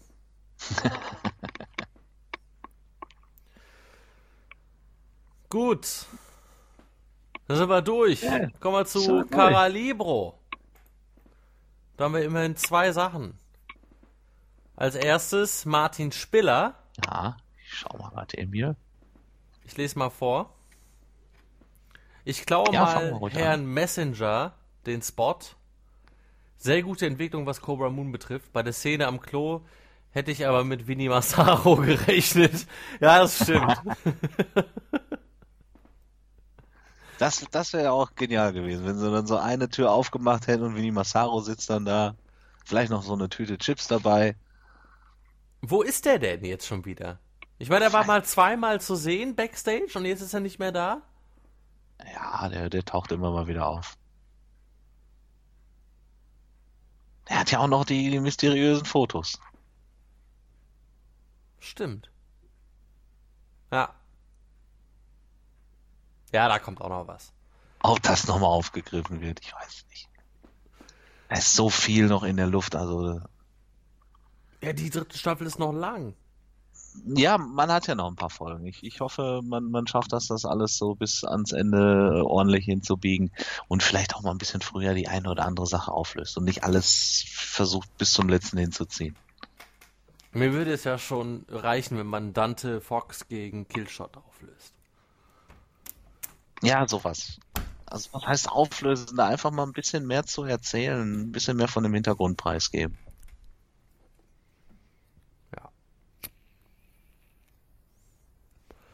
Willst du Axel Messenger machen? Ja, du, du machst ja gerade gemütlich die Zigarette an, dann äh, mache ich mal. so ein Messenger. Mir klaut niemand den Spot, schon gar nicht der Spieler. Ho, ho, ho. Nein, ernsthaft. Ganz viel Liebe für Cobra Moon. Die Frau wird von Woche zu Woche besser und interessanter. Das ist halt wieder die große Stärke von Lucha Underground. Schau dich an, wie farblos und unwichtig sie noch in der zweiten Staffel war. Und äh, dann hat man festgestellt, okay, sie ist eine gute Wrestlerin, aber passt vom Wrestling-Stil vielleicht nicht ganz so ins. Statt sie nun als Jobberin oder so einzusetzen, wie man es woanders machen würde, hat man sich Gedanken gemacht, wie man sie vielleicht noch einsetzen könnte. Nämlich nicht im Ring, sondern als Anführerin eines Stammes. Man hat ihr das Vertrauen weiterhin geschenkt und genau das zahlt sich jetzt äh, mit einer wirklich tollen darstellerischen Leistung zurück. Da können sich andere Ligen mal ein wenig was von abgucken. Ja. Ja, haben wir im Prinzip ja auch gerade schon genauso gelobt hier, wirklich die Entwicklung, muss man sagen. Top.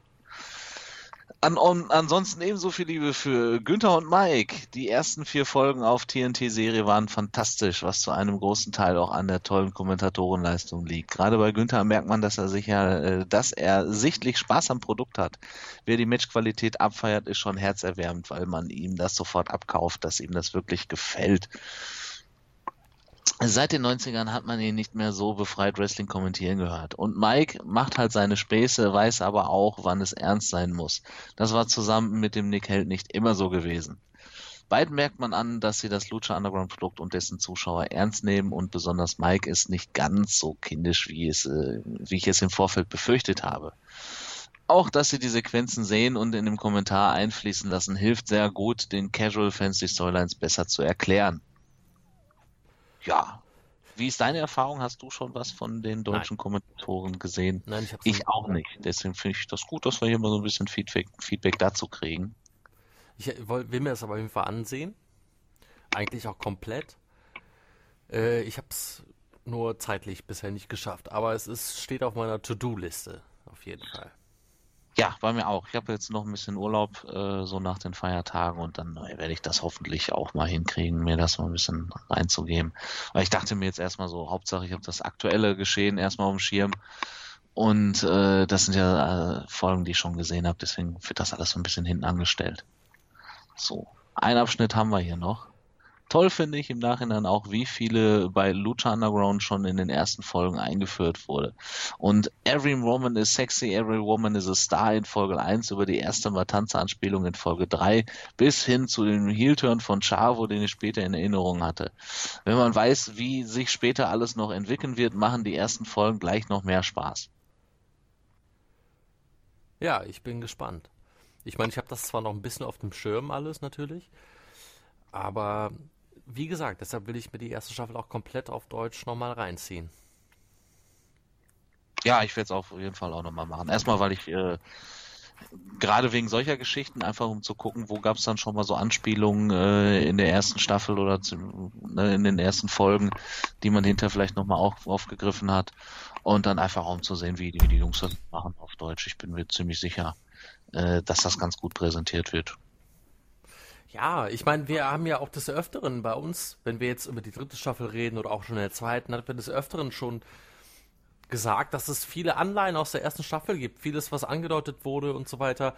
Und ich denke mal, wenn man das nochmal sieht, dann gibt es noch viel mehr. Und das kann unserem Talk ja eigentlich auch überhaupt nicht schaden, wenn wir das nochmal wiederholen. Klar. Wenn wir das alles noch so mehr ein bisschen auf dem Schirm haben, ist das ja umso besser. Ja. Gut, das war's auch. Das war schon, ja. bei Cara Libro. Und dann würde ich auch sagen, das war's für den Part, oder? Das war's für den Part. Lucha Underground 2016 ist damit abgeschlossen. Richtig, aber es geht natürlich weiter im Jahre 2017. Die Staffel ist ja noch längst nicht zu Ende. Und äh, es geht natürlich jetzt auch bei Mutok weiter. Noch im Jahre Ja. 2016. Das große, der große Abschluss des Jahres 2016 kommt jetzt gleich. Und zwar endlich das Hörerquiz.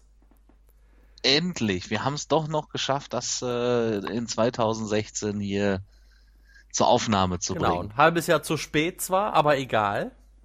Immerhin. Es ist da, du übernimmst die Führung, ja, du übernimmst das Quiz, wie ich gehört habe.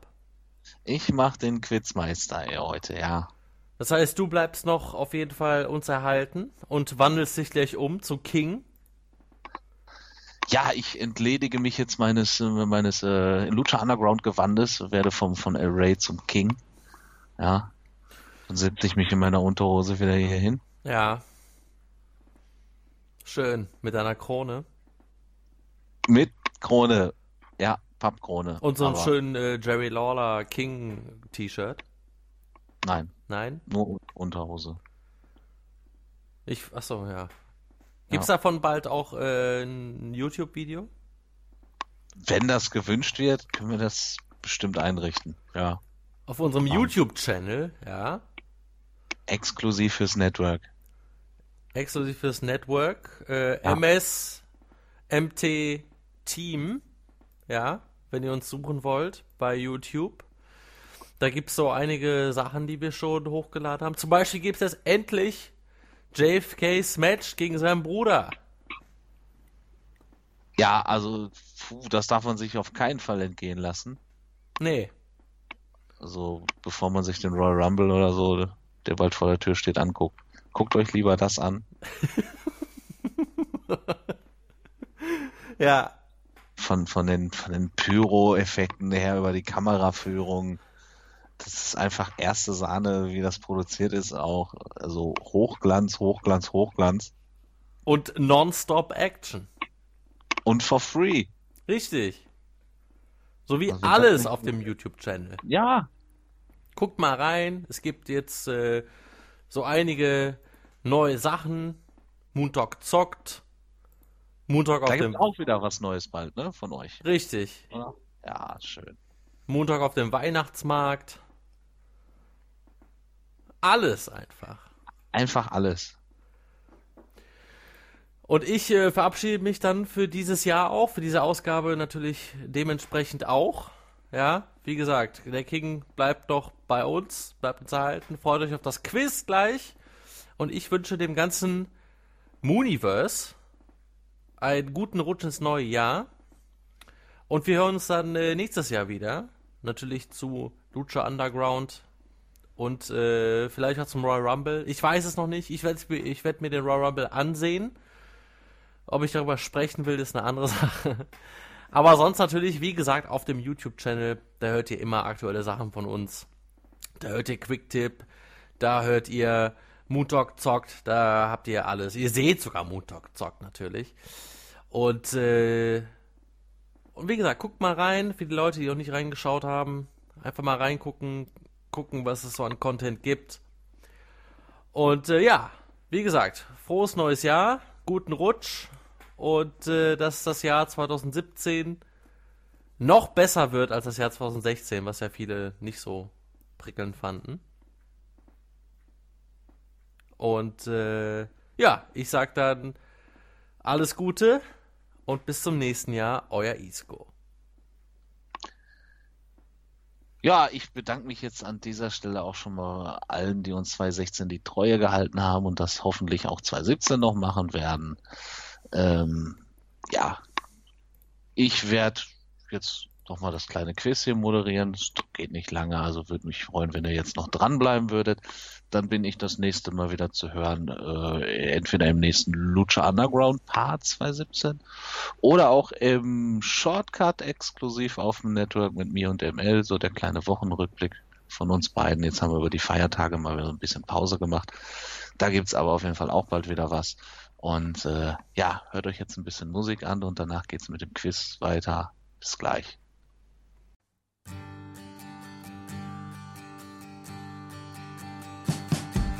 Wish you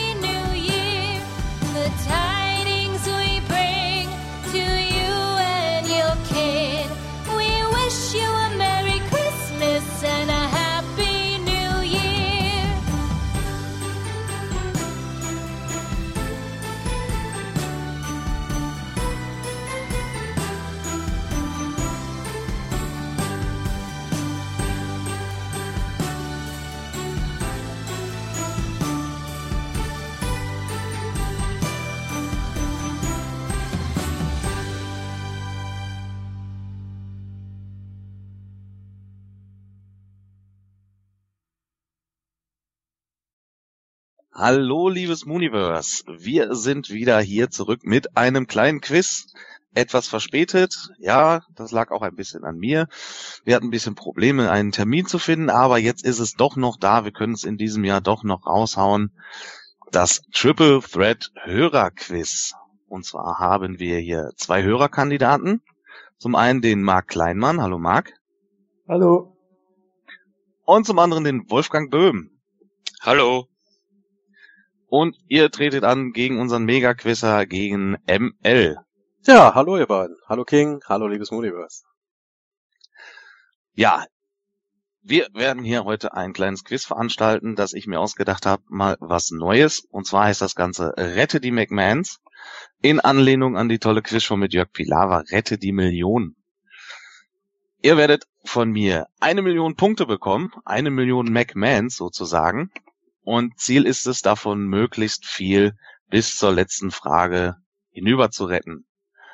Solltet ihr vorher schon scheitern, seid ihr raus. Setzt ihr euer ganzes Geld auf die falsche Antwort, dann, dann war's das. Also wenn ihr gleich alle drei bei der ersten Frage sagt, hm, alles falsch, und ihr seid mutig und setzt alles auf die falsche Antwort, dann haben wir heute früh Feierabend. Die Gewinner, sollte es mehrere geben, kommen dann mit in die nächste Runde, werden am nächsten Hörerquiz teilnehmen. Es kann nämlich durchaus sein, dass wir einen oder mehrere Sieger haben. Also das mm, lassen wir uns überraschen. Wir haben acht Fragen, die hoffentlich immer schwerer werden. Da tue ich mich nämlich immer so ein bisschen schwer, da so einen Schwierigkeitsgrad festzulegen. Am Anfang gibt es noch fünf Antwortmöglichkeiten, dann gibt es vier, dann gibt es drei und am Ende gibt es nur noch zwei Antwortmöglichkeiten. Ihr müsst immer eure gesamten Punkte setzen und es ist immer eine Antwort, die ihr nicht benutzen dürft, beziehungsweise also ein, ihr könnt nicht das Ganze auf alle Antworten verteilen. Haben wir vier Antworten, könnt ihr nicht 250.000 Punkte auf jede Antwort setzen. Soweit alles verstanden. Habt ihr Fragen? Erstmal nicht. Ich würde mal sagen, Learning by Doing. Genau. Also bei der, bei der echten Show gibt es immer am Anfang zwei Kategorien, aus denen ihr auswählen könnt. Die haben wir heute auch nicht. Es gibt auch keinen Joker und es gibt keine Minuspunkte. Also Kredit hauen die McMahons nicht raus. Das gibt es nicht. Ja, und dann würde ich sagen, starten wir in das Ganze einfach mal mit der ersten Frage. Ich werde euch zuerst die Antworten vorgeben. Dann werde ich die Frage vorlesen und dann starten 60 Sekunden. In der Zeit müsst ihr mir dann in einem separaten Chatfenster, also im pri privaten Chatfenster, ähm, schreiben, was, wie viele Punkte ihr auf welche Antwort setzt. Und dann werde ich hinterher verkünden, wer wie viele Punkte übrig behält. Okay. Aber die eine Million muss ich wirklich auf, auf äh, alle Antwortmöglichkeiten aufteilen. Die eine Million muss auf andere Antwortmöglichkeiten aufgeteilt werden, beziehungsweise eine muss frei bleiben. Also Mhm. wir haben Ja. jetzt gleich fünf Antwortmöglichkeiten, du kannst jetzt nicht alles auf die fünf verteilen. So wärst du ja natürlich immer auf der sicheren Seite und kommst immer weiter. Mhm. Können wir schon mal das Formular vorschreiben? Also eins Doppelpunkt, zwei. ähm, Das könnt ihr gerne machen. Wir haben jetzt fünf Antwortmöglichkeiten und dann können, reicht es, wenn ihr mir schreibt, eins, 200.000, drei, 500.000, wie auch immer. Und ich möchte euch bitten, in 25.000er Schritten zu setzen. Das macht es für mich ein bisschen einfacher, das Ganze ja auch zusammenzurechnen. Wenn jetzt jeder ankommt mit äh, 487.365 Punkte, dann muss ich mir gleich einen abrechnen. Okay. Mhm.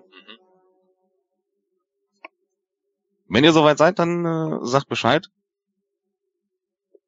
Ja, von mir aus. Ja. Pack mal's. Okay. Nummer eins, die Nasty Boys. Nummer zwei, die Beverly Brothers. Nummer drei, die Legion of Doom. Nummer vier, die Natural Disasters. Nummer fünf, Owen Hart, Jim Neidhart. Ich werde auch die Antwortmöglichkeiten während der 60 Sekunden nochmal durchgehen. Und die Frage lautet, gegen wen traten Shawn Michaels und Marty Jannetty in ihrem letzten TV-Match an, bevor es dann in den Barbershop ging, das berühmte Barbershop-Segment. Das sollte jedem bekannt sein. Welches war das letzte TV-Match, was die beiden zusammen bestritten haben? Beziehungsweise wer waren die Gegner? Zeit läuft. Nochmal eins Nasty Boys, zwei Beverly Brothers, drei Legion of Doom, vier die Natural Disasters, fünf Owen Hart und Jim Neidhart. Okay, jetzt muss die komplette Million verteilt werden, ja? Genau, Auf vier der fünf Antworten. auf vier der fünf Antworten.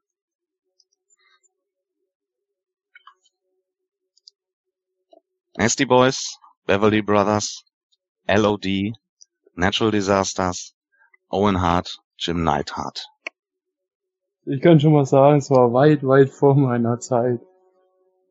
Das dürfte in die Wolfgang-Region fallen. Puh. In Es ist übrigens Jahr ein reines das? WWE-Quiz. Das müsste im Jahr 91 gewesen sein. War es nicht sogar, ja, klar. Nasty Boys, Beverly Brothers, Legion of Doom, Natural Disasters, Owen Hart, Jim Neidhart. War ich lange noch nicht geboren. So, Zeit ist um. Ich brauche eine Antwort.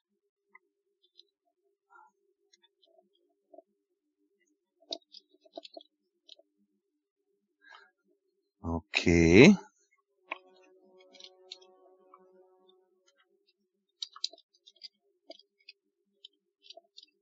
Alles klar. Jetzt muss ich, jetzt kommt das große Rechnen. Wolfgang, da ist was. Alles klar. Okay. Dann lese ich jetzt mal vor, wer was gesetzt hat. Mark hat 250.000 auf die Nummer 1 gesetzt, 200.000 auf die 3, 250.000 auf die 4 und 300.000 auf die 5. Muss ich das jetzt noch, ja, das passt. Nicht, dass ihr mir ja, mich hier betucken wollt. Der-. ML hat 200.000 auf die 1, 500.000 auf die 2, 200.000 auf die 3, 100.000 auf die 4 gesetzt. Und Wolfgang hat 500.000 auf die 1, 250.000 auf die 2, 200.000 auf die 3 und 50.000 auf die 4. So. Die Nasty Boys waren es nicht. Damit ist Wolfgang schon mal 500.000 los. Mark ist 250.000 los. ML ist 200.000 los. Das ist schon mal ein ordentlicher Batzen hier, direkt am Anfang. Die Beverly Brothers waren es auch nicht. Nein! Ah, Damit ist ML nochmal 500.000 los. Der Wolfgang nochmal 250.000. Und Mark hat nicht draufgesetzt. Erste Frage überlebt. Ziel erreicht. Owen Hart und Jim Neidhart. Wer von euch hat denn darauf gesetzt? Der Mark hat 300.000 auf die beiden gesetzt. Wolfgang hat nichts gesetzt und ML auch nichts. Das war gut, denn die waren es auch nicht. Jetzt haben wir noch die Natural Disasters und die Legion of Doom.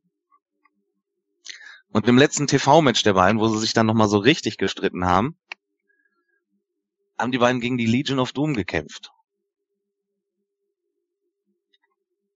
Damit haben wir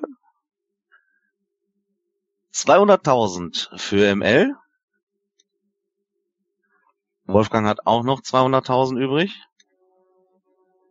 Und Mark hat auch 200.000 übrig. Das ist ja schön. Das macht, das macht's einfach für mich. Ja, nehmen wir erstmal ein Fünf, äh, nur noch ein Fünftel unserer Punkte haben, unseres Geldes. Bisschen sparsamer sein, würde ich sagen, die nächste Frage. Erstmal sofort 800.000 verballert. Wenn Ja, wir so wer, weitermachen, müssen wir unter 25.000 gehen. Dann geht's hinterher dann in die einstelligen Bereiche. So, muss ich das mal hier eben schön eintragen. Schön, da habe ich euch doch ein paar Punkte, ein paar McMahons geklaut.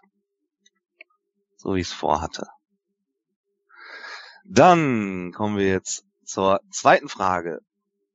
Hier haben wir jetzt vier Antwortmöglichkeiten. Drei dürft ihr wieder besetzen. Ihr könnt gerne vorher ausfüllen.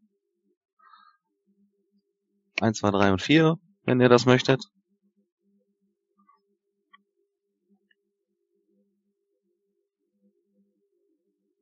Seid ihr soweit? Ja. Ja. Dann, zweite Frage. Die Antwortmöglichkeiten.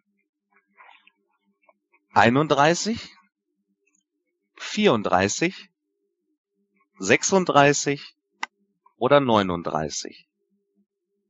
Die Frage dazu lautet, wie viele Hell in a Cell Matches gab es bisher?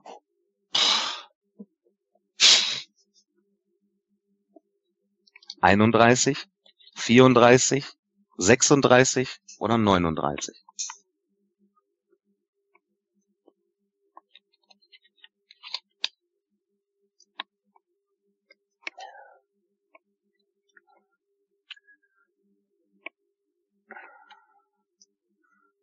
Jetzt bin ich gespannt, wie ihr setzt. Ob ihr wieder so risikoreich seid. Ich sag nochmal die Antworten. 31, 34, 36 oder 39. Noch 20 Sekunden.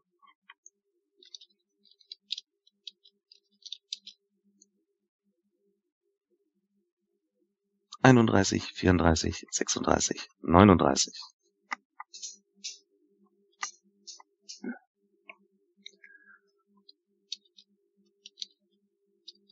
Oh, ich brauche jetzt eine Antwort.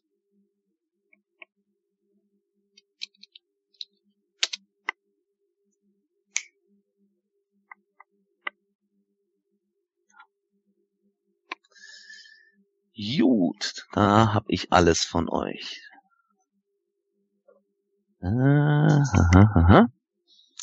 Okay. ML setzt 75 auf die 2, 50 auf die 3, 75 auf die 4. Der Wolfgang setzt 25.000 auf die 1, 75 auf die 2 und 100.000 auf die 3, nichts auf die 4. Marc setzt auch nichts auf die 4. 50 auf die 1, 75 auf die 2, 75 auf die 3. Ja, es gab ja vor kurzem noch mal ein paar Hell in a Cell Matches und hier holt die Antwort direkt raus. Damit kommen wir auf insgesamt 36. Das wäre Antwort 3. Das heißt, dass Mark 75.000 Punkte hat. 75.000 McMahons. Der Wolfgang hat 100.000. ML hat noch 50.000.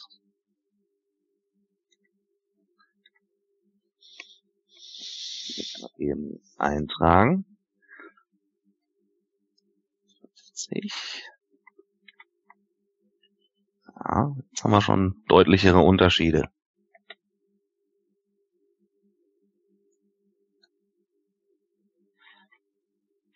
Muss ich mir den Markt nochmal angucken. Mark hatte 75, ja.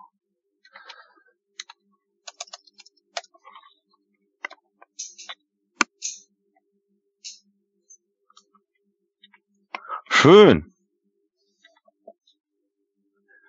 Dann kommen wir zur dritten Frage.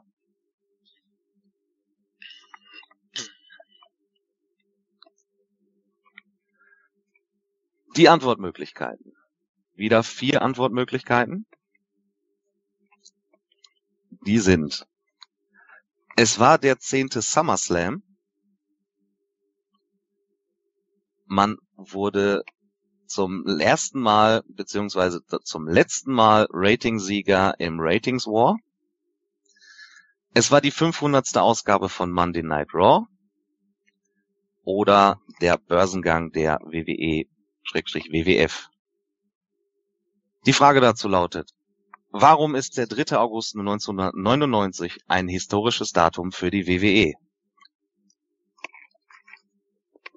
Kannst du nochmal die Antwortmöglichkeiten vorgehen? Ja, es war der 10. SummerSlam, man wurde Ratingssieger, die 500. Ausgabe von Monday Night Raw oder der Börsengang der WWE. Also mit Ratingssieger ist gemeint der Krieg mit der WCW natürlich. Man hat danach nie wieder eine Show verloren.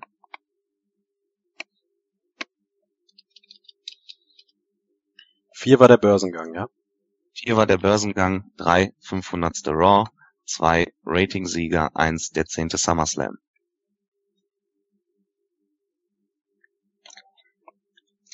Der 3. August 1999.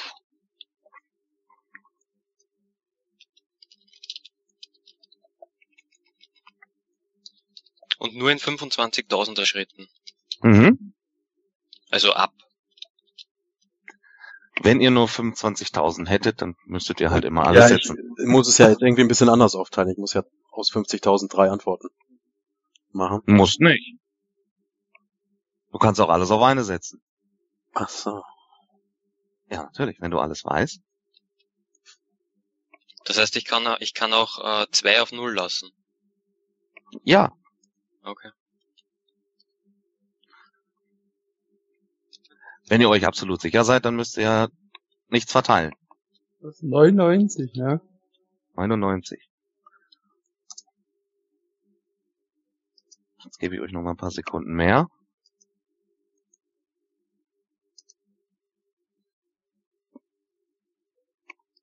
Aber jetzt müsste ich so langsam Antworten kriegen.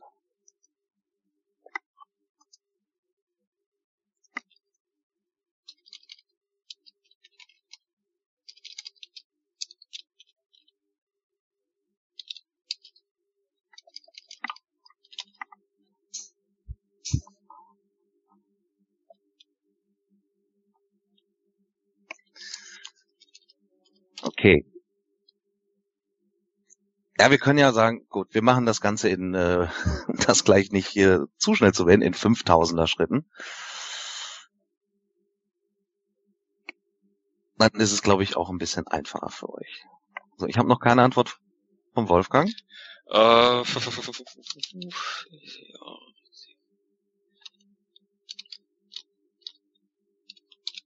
65, 85, 20.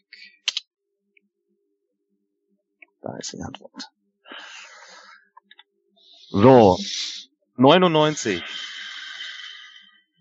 Die 500. Ausgabe von Monday Night Raw. Passt nicht. Ja, Raw ist noch nicht so lange gelaufen zu dem Zeitpunkt 93. Das wäre ein bisschen viel gewesen. Der 10. SummerSlam. Er war es auch nicht. Und Ratingsieger wurde man zwar irgendwann, aber nicht am 3. August 99, denn es war der Börsengang der WWE. Das war die Nummer 4. Und da haben wir den Wolfgang, der hat 65.000 gesetzt. Das ist ordentlich. Hat ein bisschen Risiko gesetzt. Wir hier eintragen. Der gute Mark hat 25.000 gesetzt. Und ML hat 20.000 gesetzt. Nein, Quatsch. Das 30. war die falsche. Du hast 30 gesetzt. Ja, wollen wir keine Fehler machen. Aber bei sowas, da seid ihr ja schnell dabei. Nicht Fehler gegen euch mache, dann macht ihr natürlich sofort das Mal auf. Naja, zu eigenen Gunsten, da sind sie dann immer alle ruhig. So, damit ist folgender Punktestand. Wolfgang führt mit 65.000 McMahons, gefolgt vom ML mit 30.000 und Mark hat 25.000. Das heißt aber hier noch gar nichts.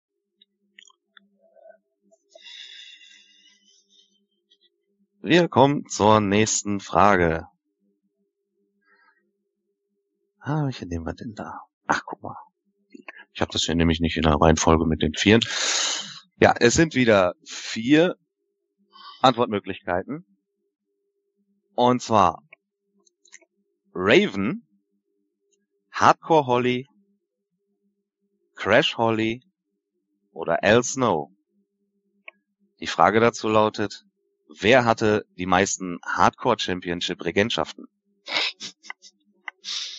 Wer war der dritte? Crash Holly. Raven, Hardcore Holly, Crash Holly oder Al Snow. Und Minimum ist jetzt was? 5000. 5000.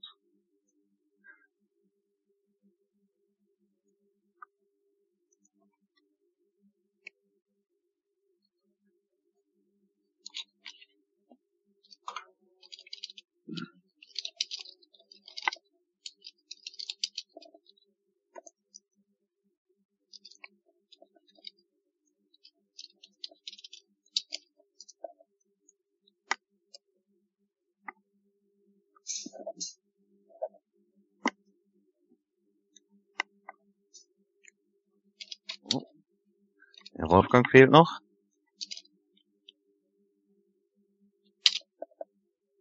Jawohl.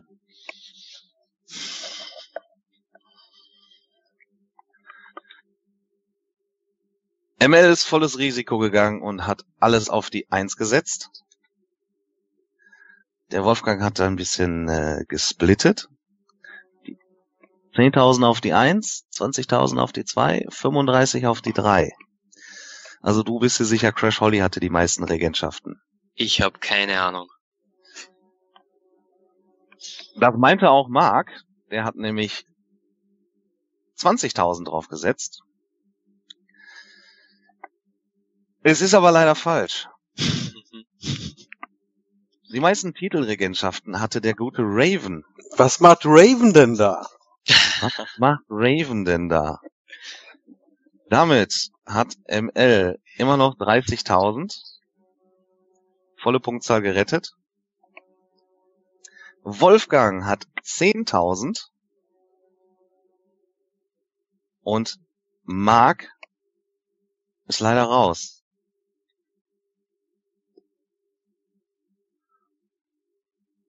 Mark, Ja, es tut mir leid.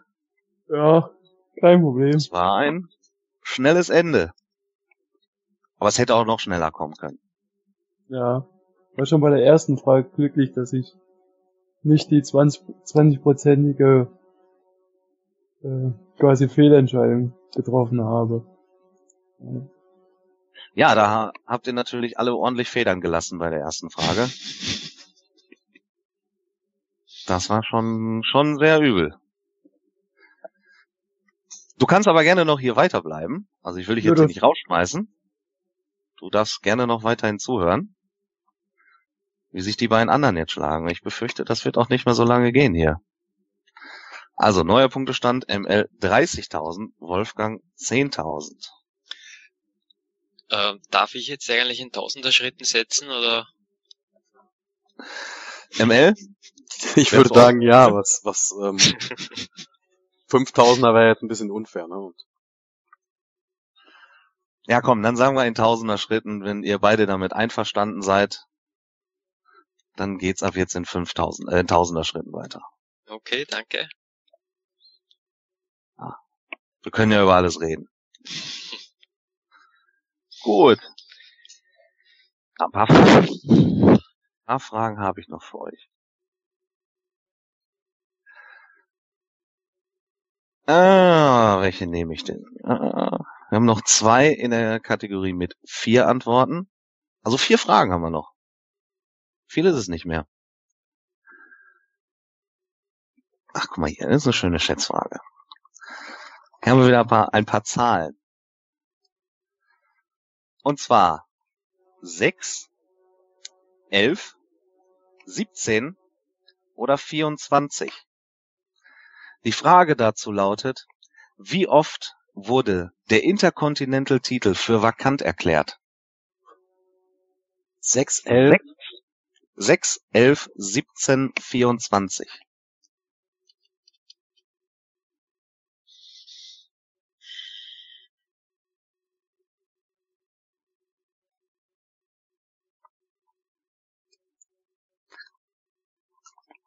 Sechs, elf, siebzehn, vierundzwanzig.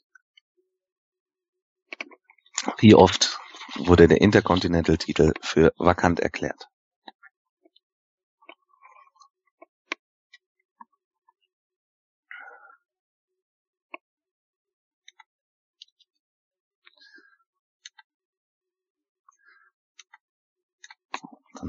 Einmal eure Antworten.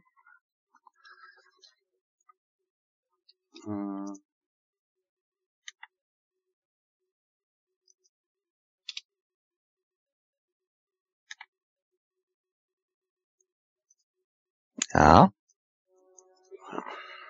Also Wolfgang splittet. ML ist vorsichtig. ML setzt 20.000 auf Antwort 1, 5 auf Antwort 2 und nochmal 5 auf Antwort 3.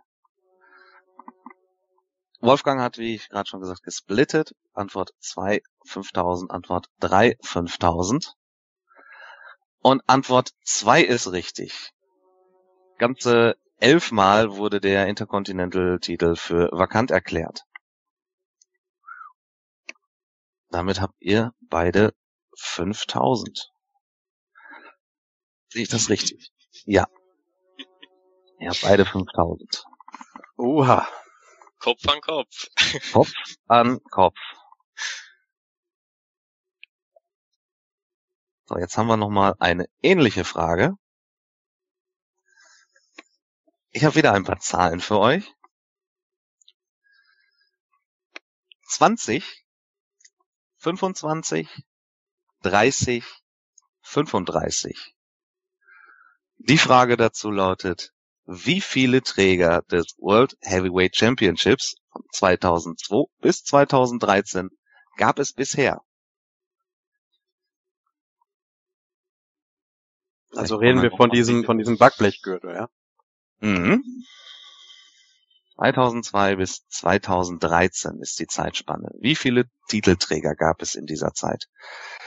20, 25, 30, 35. Also verschiedene. Nicht Regentschaften. Wie viele verschiedene Titelträger? Wie viele Personen haben diesen Gürtel gehalten?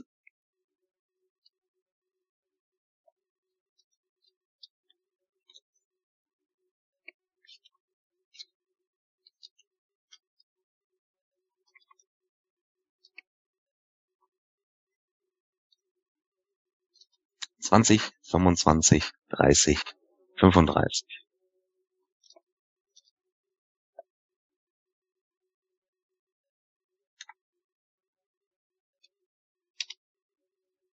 Mhm.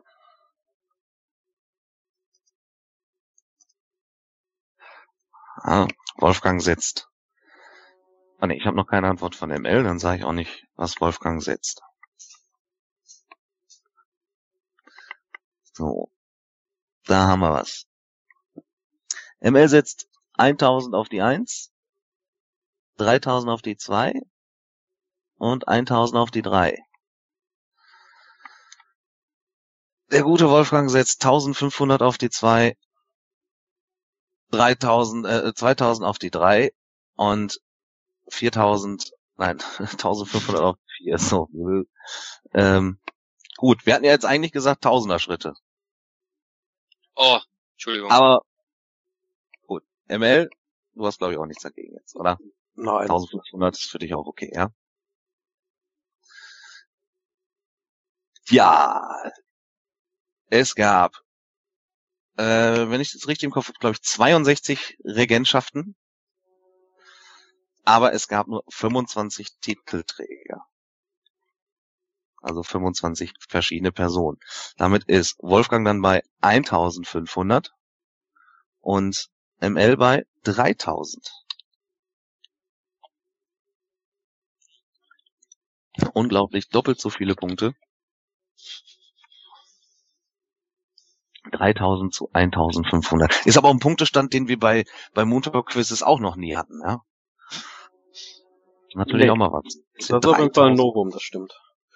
Mal sehen, wie lange das so bleibt. Mit einer Frage kann das ja alles schon wieder. Mit einer Frage kann sich alles direkt wieder ändern. Zwei Stück hast du noch für uns? Zwei Fragen gibt's noch. Und jetzt gibt es nur noch drei Antworten. Wieder sind Nikolai Volkov, Jim Duggan oder Sergeant Slaughter. Die Frage dazu lautet, wer bestritt die meisten Flag Matches?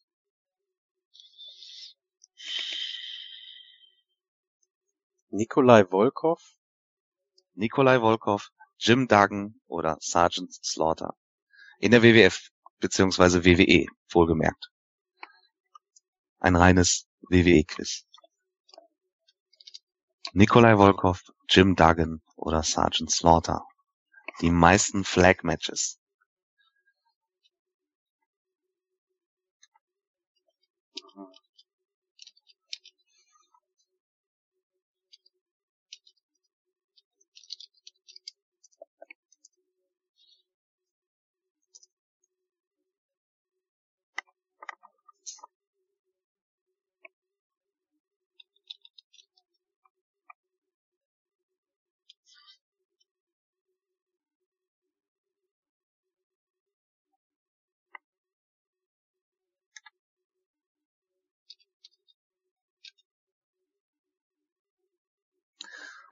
Ja, Wolfgang, teil dir deine 1500 Punkte gut ein.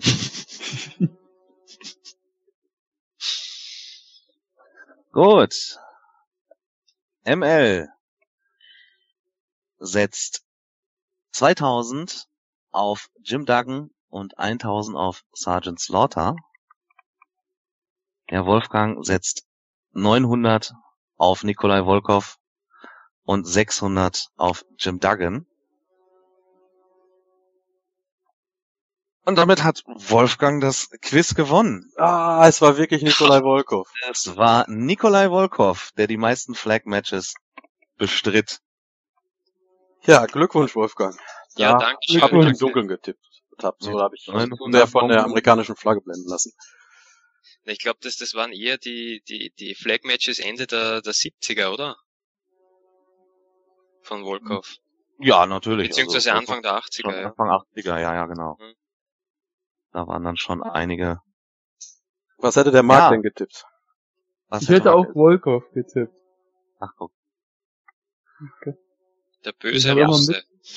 Wollt ihr die letzte Frage noch spielen? Ja, natürlich. Hast du ja Ja. so Mühe gegeben. Gut. Wie viele Punkte setzen wir jetzt? Ihr könnt, ein, ihr könnt eine Million wieder setzen, wenn ihr möchtet.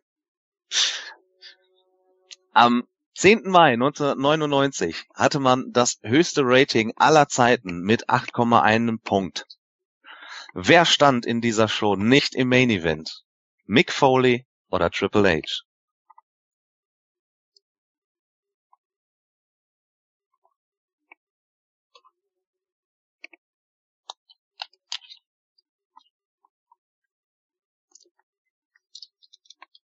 Ich kann euch sagen, dass der Main Event war ein Six-Person-Match. Das waren also sechs Leute in diesem Match beteiligt. Nur einer der beiden war es nicht.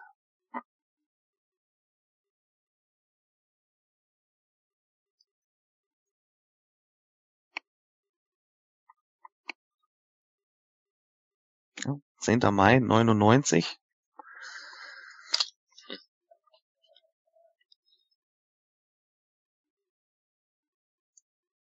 Ah, guck mal, jetzt geht er hier voll aufs Risiko. Wo es um nichts mehr geht. ML, was tippst du? Ähm, welche Antwort war Mick Foley? Oh, das, Mick Foley war die Eins. Kannst auch einen Namen reinschreiben. Ja, du hast ja eh nur eine Summe. kannst du es auch sagen. Darfst ja auch nicht splitten. Gut. Also Wolfgang ist sich sicher, dass Triple H nicht im Main Event stand. Mark ist sich sicher, dass Triple H nicht im Main Event stand. Und ML sagt, Mick Foley stand nicht im Main Event. Und ML hat recht. Ah, Die letzte Frage hätte er noch, wenn er es bis dahin geschafft hätte. Ja, und es waren äh, Steve Austin und The Rock mit Vince gegen den Undertaker, Triple H und Shane. Das war der Main Event der erfolgreichsten Monday Night Raw aller Zeiten. Also wer die nicht kennt, sollte unbedingt mal einschalten. Ein, ein 8er Rating, 8.1. Also Vince McMahon, der wird, glaube ich, äh, im Dreieck springen, wenn er heute nochmal annähernd solche Ratings einfahren würde. Mhm. Ja, Wolfgang, herzlichen Glückwunsch zum Sieg. Damit bist du beim nächsten Mal wieder dabei. Ja, danke schön, freut mich. Streak ausbauen. Ja, das Ganze war ja eigentlich auch ursprünglich mal für den Chris Break konzipiert, deswegen auch nicht so die lange Dauer. Und äh, ich bin auch nicht so der Freund von diesen 30 Minuten Überlegungsarien, äh, wer weiß mehr. Und dann geht's nur um zwei Punkte. Ich hoffe auch, dem Marc hat's wenigstens ein bisschen Spaß gemacht, auch wenn er sehr früh ausgeschieden ist. Nee, hat Spaß gemacht, war eher ein Ratespiel bei fast allen Fragen und dann muss ich halt oft splitten und hatte halt bei der einen Frage dann mal Ja, es ist halt und ja, Mhm. Ist viel Taktik auch mit dabei. Ja. Also mir hat's auf jeden Fall äh, Spaß gemacht hier mit euch. Ich war immer gespannt, was ihr hier schön für Antworten raushaut und wie ihr die Einsätze hier aufsplittet. Ähm, ich hoffe, den Hörern hat's auch Spaß gemacht. Ich lasse euch jetzt noch die letzten Worte. Ich bin raus aus der Nummer. Tschüss, bis dann. Ja, dann lasse ich den beiden die, die allerletzten Worte. Bedanke mich einmal beim King für das schöne Quiz hier. Hat auf jeden Fall Spaß gemacht. War mal eine sehr interessante Art und Weise, so ein Quiz zu führen mit den verschiedenen Antworten und allem. Ich bedanke mich bei unseren beiden Hörern, bei Marc, der ja trotzdem noch ganz gut durchgehalten hat. Und bei unserem scheinbar Hörerquiz-Champion, Wolfgang Böhm, wie sich das andeutet, der Doppel-Champion. Mal sehen, was er dann 2017 da bieten wird. Herzlichen Glückwunsch nochmal von mir, von der Stelle aus.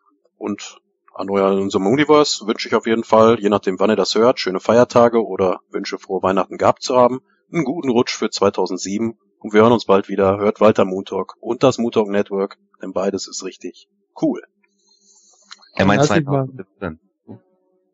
Dann lass ich mal einen Sieger die allerletzten Worte. Bedanke mich für schöne Quiz beim King. Und vielleicht hört man sich ja wieder. Und auch gutes, guten Rutsch, schöne Feiertage. Bis dann. Ja, danke, lieber King, für das schöne Quiz. War wirklich ein, ein interessantes Konzept. Hat mir wirklich viel Spaß gemacht. Äh, danke an Emil, danke an Marc. Und ja, ich hoffe, wir hören uns bald wieder. Schöne Weihnachten, guten Rutsch und ciao.